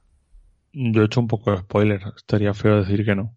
Yo Eh, no sé, yo no sé si los yo- místicos o los buscadores están según, ahí, ahí. según las cartas que he visto, hay 10 cartas de místico que, que te generan recursos o te abaratan el coste y luego ya iría eh, al siguiente, que ya iría con 7. Más no es mejor. No, más no es mejor. Está, eso está claro. Pero eh, a mí me parece que los místicos tienen mucha manera de, sobre todo con hechizos, que es lo que más van a utilizar, no con todo tipo de cartas, pero hay dos cartas que les, bueno, dos, tres cartas que les abaratan el coste de esos hechizos y, y es bueno, es bueno. Claro, pero te voy a decir aquí una cosa que te voy a, te voy a hacer pensar. No me pesa, no me pesa. ¿Quién es el más rico? ¿El que más tiene o el que menos necesita? No sé, los dos. Claro, porque aunque los eh, buscadores no generen tanto como los místicos, los buscadores tienen costes mucho más reducidos en sus cartas. Entonces acaban teniendo más recursos que los místicos. ¿Por qué? Porque gastan menos. Claro, y con Entonces- místico vas a jugar muchos eventos de hechizo que te van a costar, sí, está claro. Claro, entonces, aunque tengan una generación un poquito menor, acabas teniendo más recursos.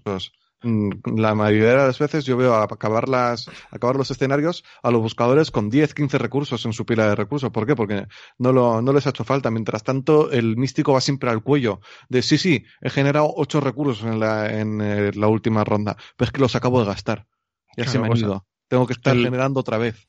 Los místicos al final yo creo que están un poco a la par eh, con los buscadores en cuanto a esta generación. Los supervivientes no, aunque tengan dos de las mejores cartas de nivel cero ¿Cuál? Apurando y, y, más? consuelo. El contraconsuelo. Está muy bien, pero son las dos únicas que tienen realmente. Es decir, te vas a... Claro, solo tiene esas dos. Ojo, pero, pero son buenísimas. Son muy buenas, pero claro, sí, no pues tienen, solo tienen esas dos. O sea, son cuatro en un mazo de 30. Tienen más cartas si te vas a superviviente. Es decir, que luego podemos hablar de ellos y vamos clase a clase. Tienen otras tres cartas, cuatro cartas más que te van a dar recursos o, o reducir costes. Pero ya he dicho antes que la joya de Reolus es muy buena, lo ha dicho Ulises. El conocimiento prohibido, ya hemos hablado de ella, transmutación alquímica, que me la quemen, la normal al menos, pero eh, son dos, creía que eran tres, pero no son dos. Tenemos soltar el alma y las túnicas de la noche infinita, que ya hemos hablado, Tenemos te van una a más. De reducción de coste tenemos tres. pero me refiero a hechizos solo. Porque la túnica y soltar el alma es solo para hechizos, eh, soltar el alma también para rituales en este caso, y suelen ser pues cartas más de nicho. Pero sí que es verdad que reducción de costes, ¿cuál tienes tú más también mística? Tenemos de ver mis misterios. Ah, vale, sí, de ver Mysteries, te reduce coste. Sí, sí, perfecto, sí, sí. Y el Senin tropezoedron, el tropezoedro Efectivamente. brillante. Ese, ese sí que la parte, bastante más que la joya de Areolus. La joya de Areolus, al fin y al cabo, te va a ser rentable en un mazo de token phishing. Si no, te merece la pena llevar otra cosa. Ah, sí, claro, en el un slot brillante. gordo. El tropezoedro es también para hechizos, por eso estaba diciendo yo tres. Me estaba volviendo un poco locatis. Es, Eh, es muy normal que te salgan que te salgan eh, símbolos y más aún en multijugador. Yo creo que si tienes que depender de la suerte para generar recursos, mete otra cosa, que te dé otra cosa. O sea, mete, mete un rosario sagrado. Hombre, sí, eh, igual que el péndulo este que le gusta a Pepe, que Ya. se lleva una carta de cada cinco turnos. claro, hombre, si tienes un mazo de token phishing, un mazo que revelas tres tokens por turno y eliges Pues claro, siempre para el Jacqueline malo, Fine, pero que vamos, pases, para Jacqueline bendita. Fine, eh, la joya de Aerolus le viene muy bien. En la joya Pero, de la ejemplo, corona. La carta esta, eh, la de las estrellas también, la carta de encuentro que te mete, que no es un encuentro, que es un evento, esa también te hace ganar un recurso. Oye, pues, Esa, no solo te hace ganar un recurso, te hace también ganar una carta y una acción. Sí, Esa, sí, sí, o sea, te por las dos todo. acciones que te, que te cuesta, o no, porque es rápida, ¿no? ¿Es rápida Eh, no. la, que, la que la mete? La de Stargazing, Hmm, Las estrellas están bien. Te, te lo digo en un segundo. No, no es rápida. Eh, te cuesta la acción, te cuesta el robarla, el jugarla, el Stargazing, pero luego te da tres. Te da Claro. la carta, el recurso y tomar una acción. Stargaze, y además no solo te da estas tres, sino que te ahorra la carta de encuentros. Es de las más rentables que tenemos. A lo mejor no la que más recursos da, pero sí la que en economía de acciones de las más rentables. es muy buena esa. Y luego, aparte de David Renfield, que ya hemos hablado de él, que bueno, que es, no le gusta seguro a David, aunque se llame como él, Hmm. eh, porque va a meter Doom y lo del Doom no le gusta jugar, pero es lo que he dicho antes, si tienes un conocimiento prohibido, te lo puedes quemar cuando quieras. Te, te sirve para un colchón de uno de daño, que para un místico está bien, eh, para generar eh, recursos a tope y te da ese más uno. Y si un bicho te hace uno y uno, lo matas. Y si tienes conocimiento prohibido, pues lo matas. Te subo la apuesta. Te subo la apuesta tanto para el tomo avisal, que le, que le mete predicción, como para David Renfield, que le mete predicción, como para todo esto, Sé cuál vas Y- a decir. sacrificio. Es que es muy buena. Sí, es de esa ya hablamos también, aunque bueno, veis el vídeo del tomo avisal, pero que te da tres recursos o tres cartas. O, lo- ¿Qué? o la combinación que tú quieras. Que realmente te está dando uno más de lo que promete. Pues podrías robar los recursos directamente. Pero de nuevo, por sí sola, no es buena porque te da uno más de lo que te promete. Pero si lo combas con cosas que ya no quieres tener en mesa, véase un conocimiento, los conocimientos prohibidos vacíos se piran o se quedan ahí. Se me Creo- olvidó ya. Creo que se piran A cuando se acaban. Sí, si no tiene secretos, eh, lo descartas. Eh, pero un David Renfield que tenga pues cuatro de Doom, te ha dado muchos recursos, David Renfield, más de los que te ha costado. Eh, pues los sacrificas y te da otros tres. Claro. Bueno, yo, yo he estado pensando desde el jueves en lo de la mecánica de predicción y cada vez lo veo más negro. O sea, porque si tienes que llevar el tomo avisal, tienes que llevar a David Renfield, tienes que jugar con la predicción, tienes que jugar muy bien. Sí, claro. Porque si tienes, Hombre, que a tener, si tienes que tener a David Renfield con dos de perdición, el tomo avisal con uno o con dos, que no avance el plan y tiene además que ser en un escenario en el que no haya antiguos males ni ninguna carta de encuentro que te pueda añadir perdición, Es, es un por saco máximo, ¿eh? Es, es- es el infierno hecho carta. Y aún, y aún así os diré que hay eh, una carta de místico, poco utilizada porque no la he utilizado mucho, pero quiero utilizarla cuando juega Jacqueline Fine, que es la de la voz de Ra, que te puede hacer ganar siete recursos eh, en, en una acción. Porque esa simplemente ganas un recurso, revelas tres fichas y si sale alguna que tenga un símbolo de los malos, ganas dos recursos extra por cada una. Y si vas a token fishing, revelas siete fichas, te quedas con tres de esas, son siete recursazos los que te llevas, que me parece muy loco. Entonces tienes maneras de generar muchos recursos, lo que dice Ulises. Luego vas a tener que eh, gastar muchos para jugar otros hechizos. Necesitas bueno. mínimo que salgan dos fichas, que salgan dos símbolos para que sea rentable. Bueno, ahí están los místicos. ¿Vale? En los buscadores, ¿tenemos algo aparte de Pero Milan no, Christopher? Espérate, espérate, que yo quiero decir una cosa más de David Renfield. Por favor. Eh, Pit Cubo Basura. Pit ¿Qué Cubo pasa Basura tiene acceso a, Re- a David Renfield Sí. y Pit Cubo Basura puede preparar aliados todos los turnos. Pit Cubo Basura puede meterle dos de predicción por turno, haciendo que sea mm, rentable mucho más rápido. Y luego, Luego, luego te lo cargas como veas antes de que avance el plan, pero eh, es eh, alguien que le puede sacar más partido que, que lo habitual a este señor. Pues sí, yo, yo también te digo que es que yo no jugaría de David Renfield si no tuviera otro aliado en la mano. Efectivamente, O no, hace falta matarlo. otro o un sacrificio. Claro, eh, yo sin tener la solución al problema no me metería en el problema.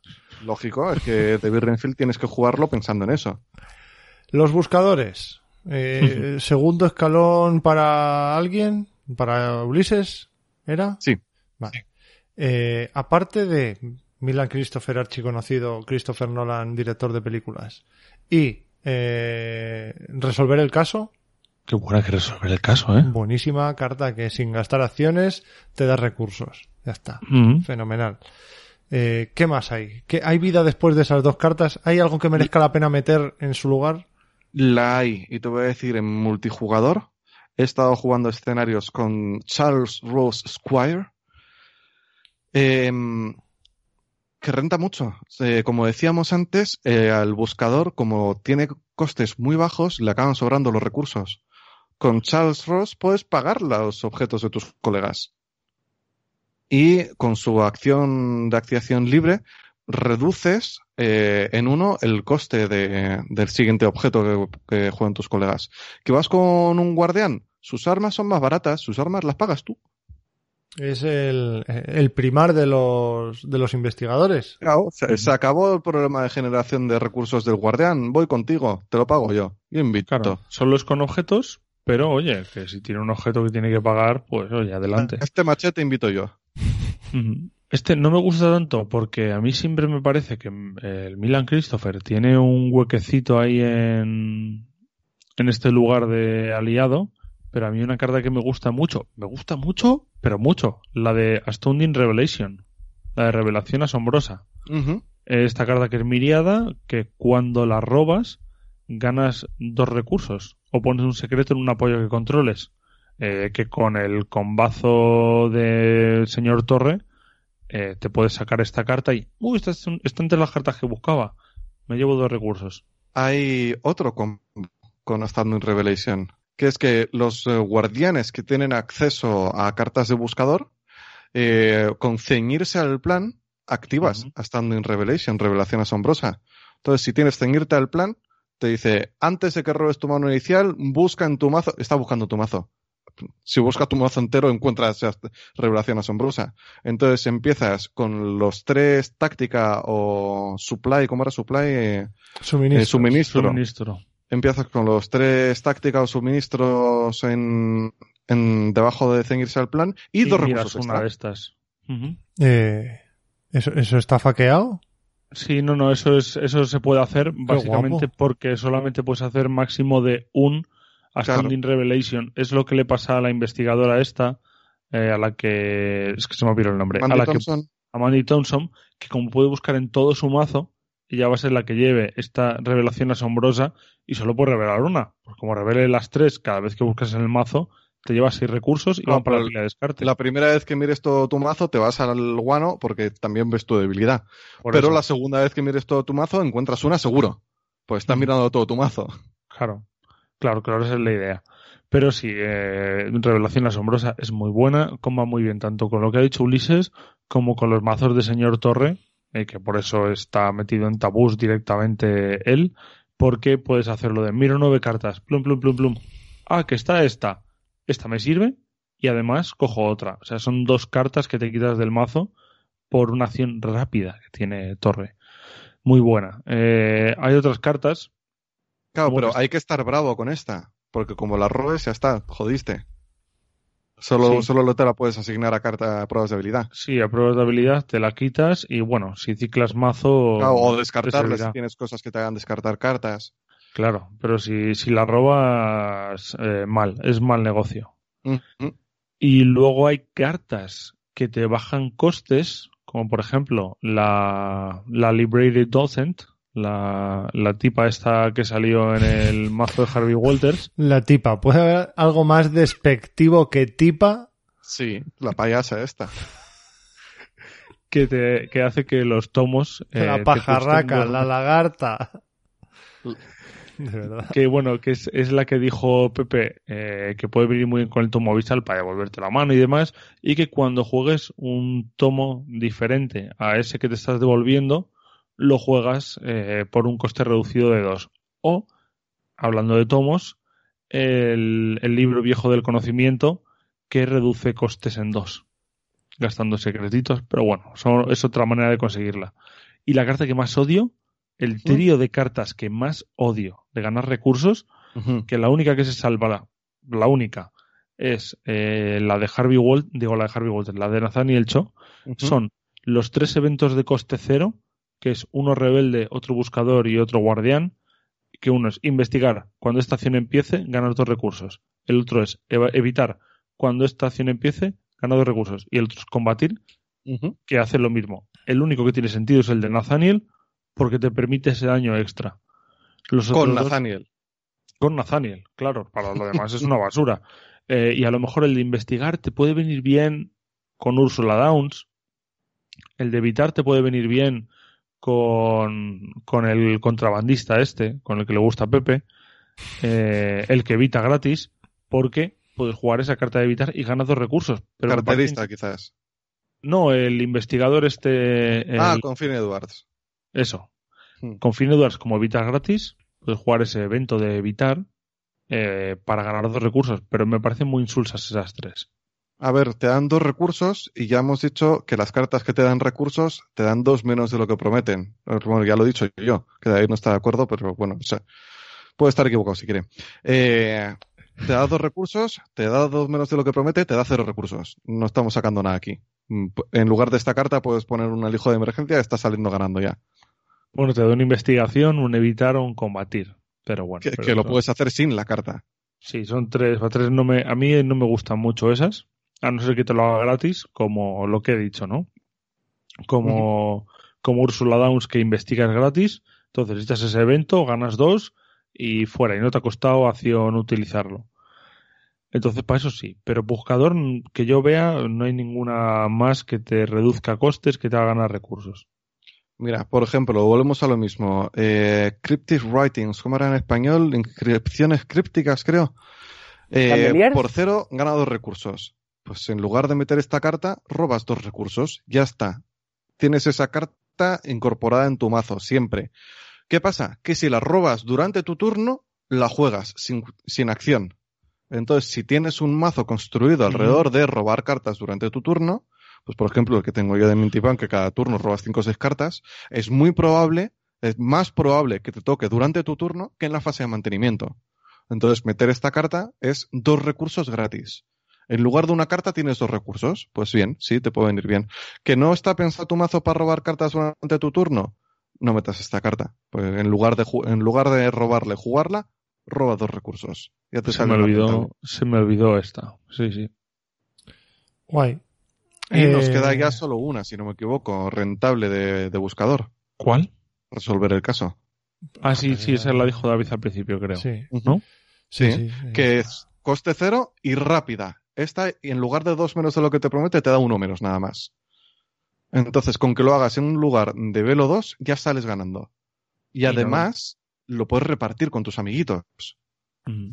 Normalmente se utiliza en lugares de 4 de velo. Vamos, yo Claro. es cuando más lo utilizo y renta mucho que un, un buscador va a estar en lugares de velo 4 fácil llevándose pistas. Pues con Milan y esta, pues te haces el agosto. Te digo una cosa más. Juntas resolver el caso con unir los puntos y en un lugar de velo 4 te llevas a la última pista. Resolver el caso, cuatro recursos. Unir los puntos, me llevo también eh, la pista que me he dejado antes en otro sitio. Pues guay. Eh, tercer escalón, o bueno, cuarto, porque estáis ahí peleando por místico o buscador, sería para los supervivientes. Dejamos a los apestados al fondo. Es que los No, guardianes. Los guardianes van primero. Antes que los rebeldes, antes que los antes que los supervivientes. supervivientes, sí. A mí es que solamente me parece que tengan una carta muy buena y ya está.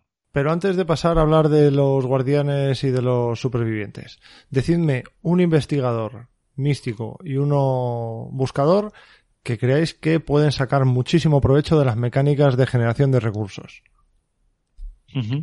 Dale, Alfred. Te, te Vale. cedo, te cedo mi turno. Yo creo que de buscador tendríamos a Mandy Thompson por lo que hemos hablado, de que puede sacar mucho provecho de estas Astounding Revelation. O a Daisy Walker, es que es la nombrada, es que sale en todo la tía. Eh, porque no, puede te tener- equivocas, te equivocas. No, yo, yo creo. Porque Yo, puede cu- tener yo cuando he dicho uno de cada, ¿tú por qué dices dos? Ah, bueno, vale, Porque vale. él dice que uno u otro. claro, Uno no. u otro, claro, es Claro, esto no, o no, esto. no. Pero bueno, yo Uno. me quedaría con Mandy Thompson de la clase buscador y a lo mejor de la clase místico a Jacqueline Fine por el tema de que puede ir a pescar y le pueden venir muy bien cartas como la joya de Areolus, eh, y demás. Pero bueno, místicos todos son preciosos y muy buenos, así que Yo te subo la apuesta y cuando tú dices, David, uno de cada, yo te digo uno y te respondo a los dos. Norman Withers. No- Norman Withers, por mucho Norman que te guste, Withers no es un místico disfrazado de buscador. Le entra todo. Vale.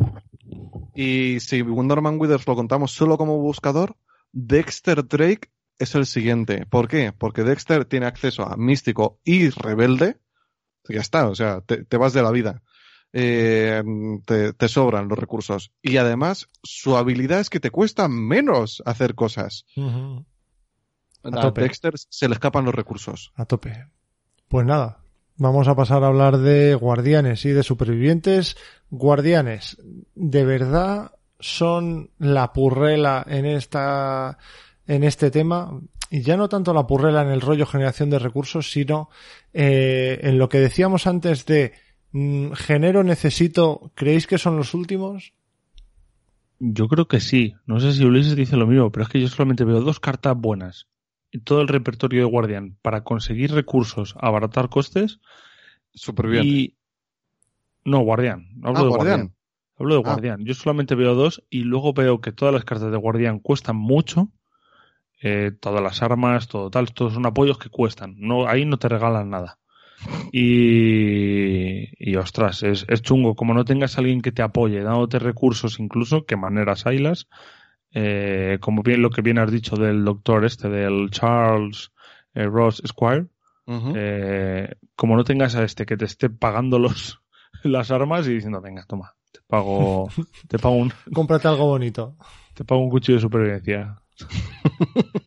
Claro, te va a costar caro. Al menos así lo veo yo. ¿Tú no?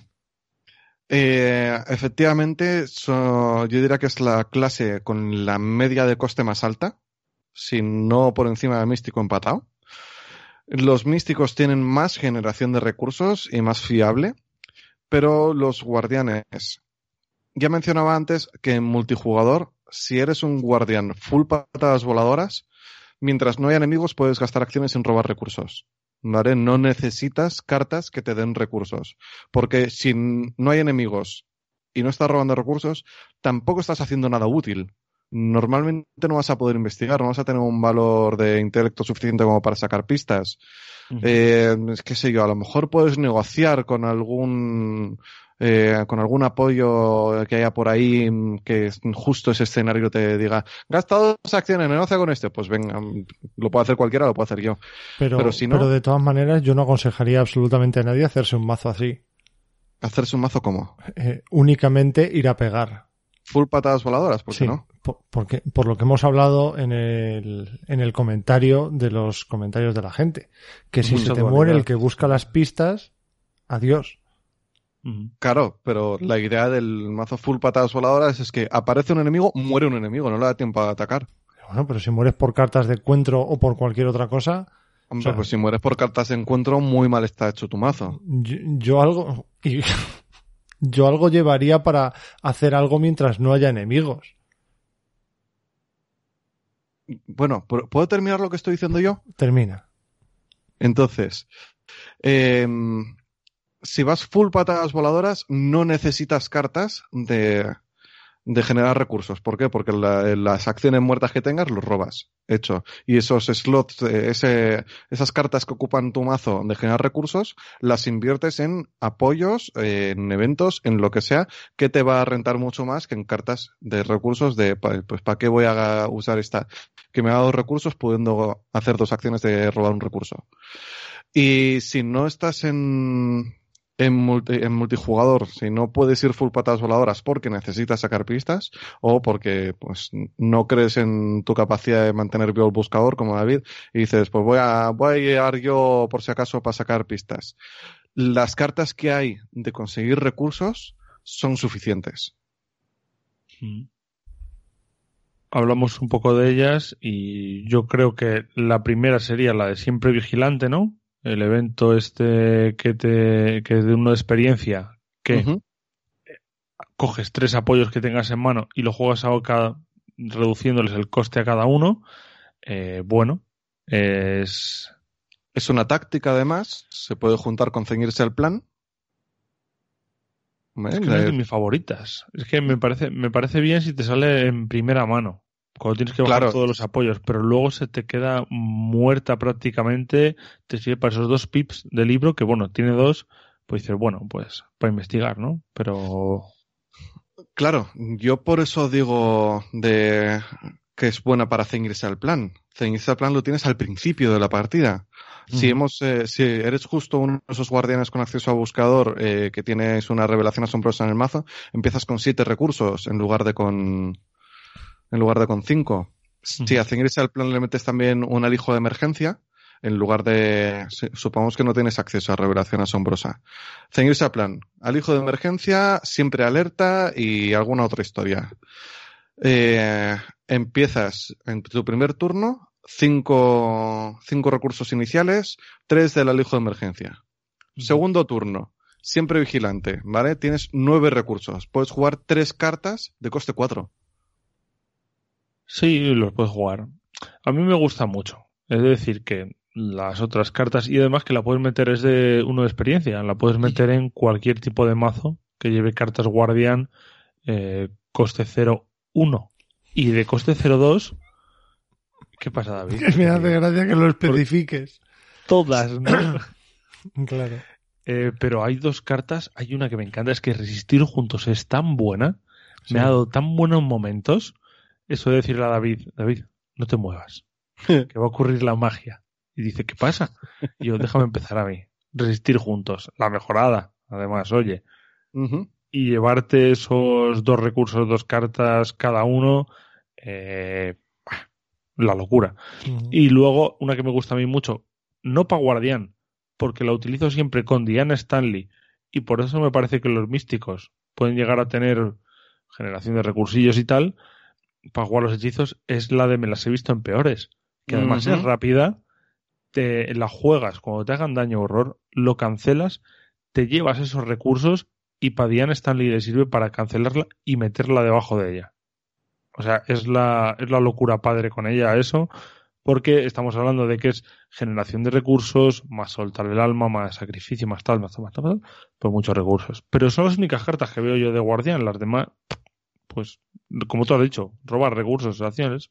Ya hemos hablado que Relentless, eh, ¿cómo era en español? Implacable, creo, ¿no? La del saco de boxeo. ¿Hola? ¿Sí? No, no sé cómo se llama en español. Sí, tengo a alguien en el podcast conmigo. Eh, no es fiable, no es fiable porque tienes que hacer daño de sobra. Eh, pues comba bien, pues qué sé yo, si tienes una escopeta, pues le haces cinco puntos de daño a unas ratas, pues ahí te llevas cuatro recursos. Eh, que tienes un arma que hace daño más uno, pues eh, para todos los, para todas las ratas, para todos los acólitos, para toda esta gente que tenga uno de vida, pues vas a ir metiendo, mm, pues ahí de uno en uno. Bueno, puede, puede funcionar. Habría que construir tu mazo alrededor de esto. Eh, trabajo en equipo. Antes has dicho que si hay alguien que te pague la- las cosas, que bien, pues trabajo en equipo. Oye, veo que te sobran ahí de recursos, ¿me lo das? ¿Qué te parece? ¿Qué opinas? Dame algo, hermano. Claro, ¿qué, qué te parece? Eh, puede estar interesante dependiendo de con quién estés jugando. Además, me hace gracia que preparándome el programa, he visto esta carta y por primera vez he visto bien el dibujo. Porque hasta ahora pensaba que le estaba apuntando con el arma. Lo trabajo en equipo. dando. Claro, trabajo en equipo poco, o sea, le estás amenazando, le dice, dame dinerigo, dame dineribis aquí, que no. Bueno, le está ofreciendo un arma. La Claro. Años, años trabajo en equipo, primera vez que la veo bien. Em, ah, una que no has mencionado, ¿Cuál? la Thompson mejorada. La Thompson Ah. mejorada te cuesta 6 recursos, tiene 5 municiones, cada munición que gastes va a tu pila de recursos. Te sale casi gratis. No genera recursos, por así decirlo, no reduce coste, pero es un arma de más 2 de puño, más 1 de daño, que te sale prácticamente gratis. Y luego tienes al rey de los recursos, ¿no? A Tommy Muldoon, que es el, Mm, Pero el ahora, guardián. primero hablamos de cartas, luego de investigadores, ¿no? Vale, Como- vale, como- vale, no, pero que me me refiero cambiáis el que, orden todo el rato.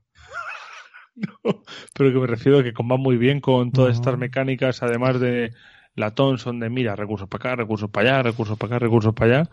Entonces que también es un, me refiero a él como generador de recursos. Pero Sí, sí, sigue sí. siendo un investigador, no me líes. Sí, Sí, sí. pero investigador general. Tú no puedes meter a Tommy Muldoon en tu mazo. ¿Que no? no hay pelotas. Eh, a Y ver, me quedan dos más. anda ya. ¿Las quieres decir? Hombre, si estamos haciendo una sección de recursos, pues igual no estaría de más hablar de las cartas de recursos, ¿no? Venga, cuéntanos. Digo, propongo. No hemos hablado del rito de santificación, Vale. que le gusta mucho a Pepe también. Sí. Que hasta cinco veces, si te lo montas bien, puedes reducir el, El coste. el coste de, en dos, el De coste de una carta. Potencialmente puedes ahorrar 10 recursos a tu equipo. Sería es algo así como sería algo así como el Charles este, ¿no? El, el aliado Sí, buscador. lo mejor, de- porque no es solo para objetos, es cuando juega una carta.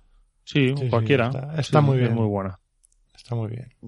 O sea, me parece de las mejores cartas que hay de reducción de recursos. No, No, no, no me, no me lo parece. no, no, no puedes decir eso. ¿Por qué no? Porque es una carta que solo puede funcionar en un mazo de tokens benditos. Ya, y conocimiento prohibido solo funciona si la, se la juntas con otras cartas. Pero conocimiento prohibido lo puedes meter en cualquier mazo. Sí, pero solo funciona si lo juntas con otras cartas. Sí, el rito de santificación solo funciona si lo juntas con tokens benditos. Lo que ¿Y tú cuál digas, era? Ulises. ¿Cuál era la otra carta, Ulises? Eh, leadership, leadership en español. Es que me lo sé en Liderazgo. inglés. Liderazgo mejorada. Muy bien. Liderazgo mejorada, si se la echas a otro investigador, le das eh, dos interrogaciones y una cabecita. Y si tienes éxito, o, o ese investigador tiene éxito, gana dos recursos. Y si se lo estás echando a otro investigador, ese también gana dos recursos. Sí, Todos ricos. pues guay. O sea, por Eh. una carta de habilidad que no te cuesta acción, tú te llevas dos recursos y ese se lleva dos recursos. Te- o cuatro recursos os lleváis, loquísimo. Mm. A ver, es que realmente yo creo que habría que desmontar un poquito el mito de que los guardianes son unos apestados en el tema de la generación de recursos. Pues realmente yo creo que ya eso está más que superado. Para empezar, hay de los investigadores per se, Zoe obtiene recursos, Caroline obtiene recursos, Leo O Anderson, sea, pero Caroline es mentira. lo que tú digas, Leo Anderson reduce costes y Tommy Muldoon genera recursos. Me refiero a que Caroline no cuenta casi como guardián. ¿Es azul? Sí, Norma Wither es amarillo. Pues ya está. Es guardián. Con lo cual, la mitad, bueno, la mitad creo que hay siete o ocho. La mitad son generadores de recursos per se. O sea, realmente, eh, yo creo que este mito viene de cuando salió Roland Banks, que e- era una patada en el, en la entrepierna jugar con ese tío, intentando bajarle el machete, la automática, al doctor Milan Christopher y el Cristo que lo fundó. Sí, pero volvemos a lo mismo. Las cartas de guardián son carísimas. Entonces, aunque tengan mucha generación de recursos, tienen muchísimo coste también. Lo que habéis, lo que habéis dicho antes tenía, parecía un poema, ¿eh? ¿Qué Lo parte? Carol, Caroline Fern es azul, Norman Winter es amarillo y Malasombra O'Toole tiene color de pepinillo. Joder, es que no, no sé cómo te, no sé cómo se te ocurren estas ¿Por qué cosas. no te has guardado esto para el final Eres- del eres un episodio? iluminado. ¿Por qué no te has guardado esto para el final del episodio? Así que lo digo también al final. No, no, al final ya no hace gracia. Entonces, lo que te decía, eh, si le das la misma generación de recursos a un buscador que a un guardián, al guardián le falta pasta, o al buscador le sobra, una de dos. Por lo que decíamos antes de los costes diferentes. Entonces, eh, es verdad que han salido muchas herramientas para tener más recursos, para conseguir, re- para conseguir recursos, para la redundancia como guardián. Es verdad. Es verdad que siguen siendo escasas porque las cartas cuestan muchísimo. También es verdad. Es decir, no es que sean escasas, yo creo que el juego está bastante bien balanceado. ¿Vale? Está bastante bien equilibrado porque las cartas de Guardian son caras, sí. ¿Tienes cómo conseguir esos recursos? También. ¿Te lo tienes que montar bien? Exacto. Bueno, ya hemos Excepto dicho, si eres Caroline Fern que estás nadando en el dólar. ya hemos dicho los investigadores guardianes que van bien. Vamos con la clase superviviente y con las dos o tres cartas neutrales que haya y cerramos el chiringuito que ya llevamos aquí un buen rato. Los supervivientes son los mejores generando recursos. Sin duda alguna. A pesar de lo que llevamos diciendo todo el episodio. A pesar de eso, son los mejores. no, he de reconocer que a mí me parece que están por encima de los, de los guardianes. Yo creo, y además me parece que igual que el lobo solitario, eh, creo que apurando debe ser carta top en cualquier mazo que no tenga otras maneras de generar recursos. O sea, me parece una carta de nivel cero que además cuesta cero. Sí, la han tabuado, pero porque pues es obvia, ¿no? Eh. Al final eh, te hace un poco lo del efecto, algo que, com- como lo que ha comentado antes Ulises, ¿no? Eh, puedes ganar dos recursos o una carta. Ahí te pone un poco el equivalente, ¿no? Dos recursos valen a, a una carta eh, en, en cuanto a equivalencia de esta. Pero es que apurando es muy buena. Y, y la otra, la de encontrar consuelo, eh, a mí me parece que es, que es que por no acciones te llevas cuatro, o sea, dos cartas y dos recursos. Está implícito dentro de una acción, pero esa acción puede ser dentro de una carta de encuentro que tengas que robar, que te dé igual fallar y, y no te cuesta acción, es No, cierto. por, por una caso. acción y un fracaso. Yo, yo voy a hacer como que no te escucho ya. Bueno, es tu problema. O sea, la gente que escuche este podcast dirá, joder, pobre Yo- David, qué ciego está. Yo he llegado a utilizar est- esta carta hasta cinco y seis veces durante una partida, que son 12 recursos y 12 cartas que he robado. De hecho, Sí. siempre que tienes habilidoso o cartas de tal que Claro. dices, me tengo que devolver una carta eh, superviviente a la mano, ¿qué me devuelvo? ¿El qué suerte? ¿O el encontrar consuelo? Es que no hay otra. O, sea, o si vas a investigar, el mira lo que he encontrado, pero... Que es muy rentable y es buenísima. No digo que no lo sea. Digo que te cuesta robarla y te cuesta fracasar una prueba. Ok. Eh, yo ya sabes que con eso no estoy nada de acuerdo con lo de te cuesta una acción de robarla. No estoy de acuerdo. ¿Vale? El- Puedes no estar de acuerdo. Mientras no expliques por qué, eres un señor que dice, "Ah, no. Vale. Y por tu cuenta, pues bueno, es muy buena para, para bajar este coste de eventos, ¿no? También me parece, y ahora que han sacado la permanente, si juegas a estar sin aliados, Realmente es una eh, locura. pues Ujú. claro, tienes una permanente en juego que te está reduciendo el coste en dos de todas las cartas evento, que son muchas, eh, superviviente que juegues, que si ya las supervivientes son baratas, Con esto te haces, vamos, De, de hecho, permite ahora un combo nuevo que es el hermético rata de mierda. Que es llevar el hermético y el por tu cuenta.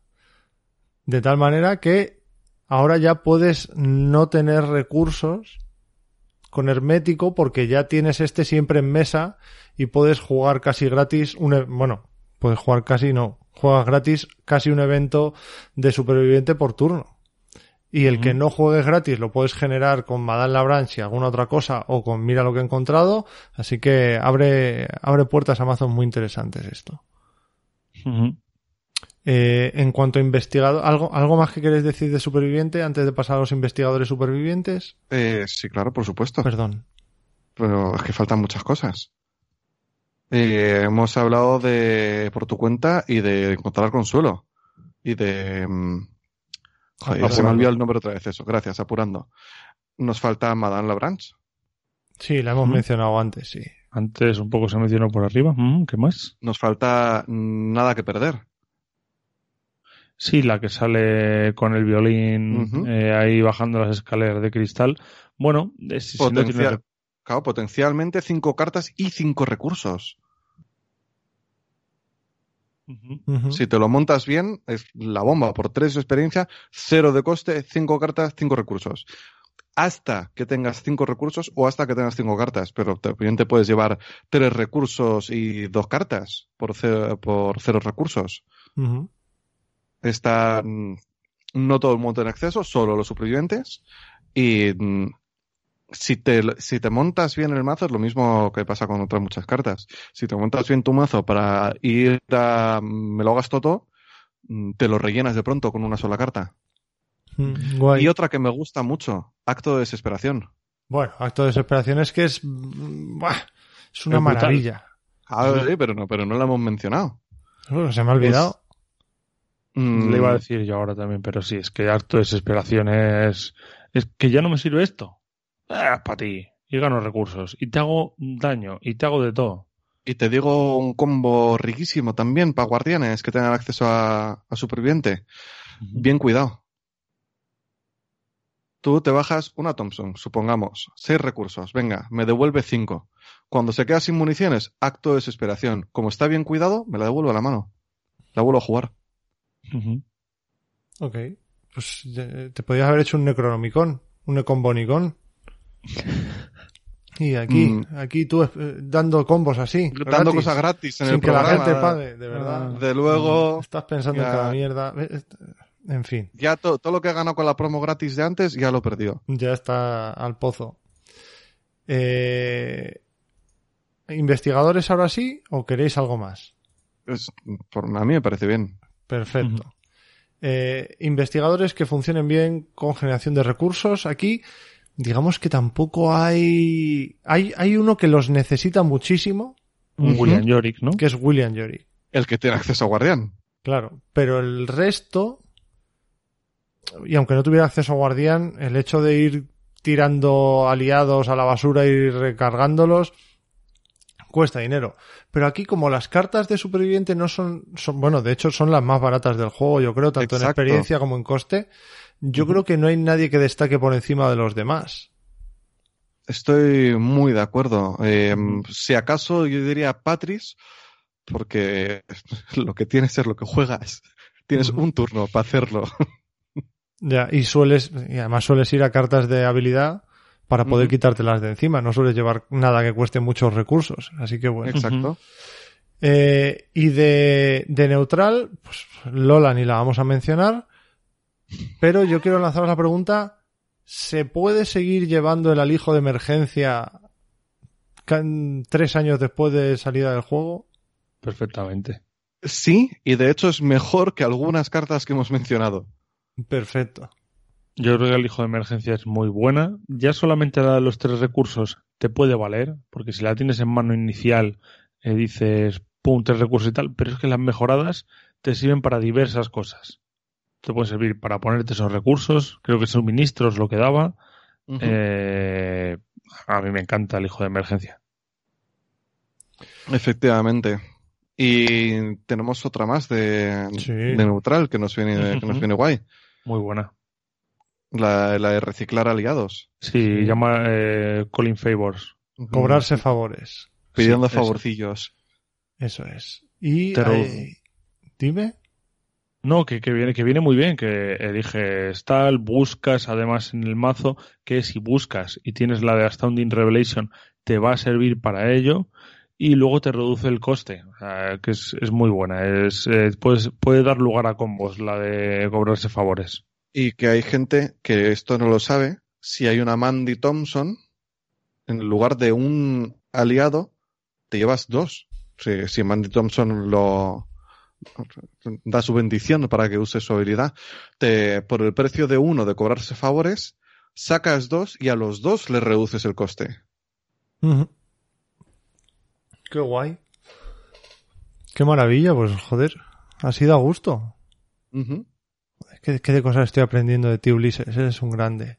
Te falta aprender lo de que cuesta una acción robarlo. No, a mí eso me la suda fuerte, porque eso, eso me cuesta todas las cartas. Sí, En fin, eh, espero que os haya gustado este especial. Espero que os haya abierto los ojos, algo os haya quitado algunas creencias que tuvierais preestablecidas. Yo creo que a partir de ahora voy a generar recursos mucho mejor. Eh, me he apuntado a un curso de Joseph Ahram Nickel. Nickel. Eh, os voy a pasar un link para que os apuntéis de mi parte, que me dan un dinerete. Buenísimo. Eh, muchísimas gracias, Alfred. Muchísimas gracias, Ulises, por estar aquí esta mañana hablando y departiendo. Eh, y a todos los que nos habéis escuchado, muchísimas gracias también. Nos vemos en el episodio número 48. Chao. chaito. Y ya sabéis, investigadores, espero que tengáis una buena generación de recursos para pagar vuestros bocatas de chorizo.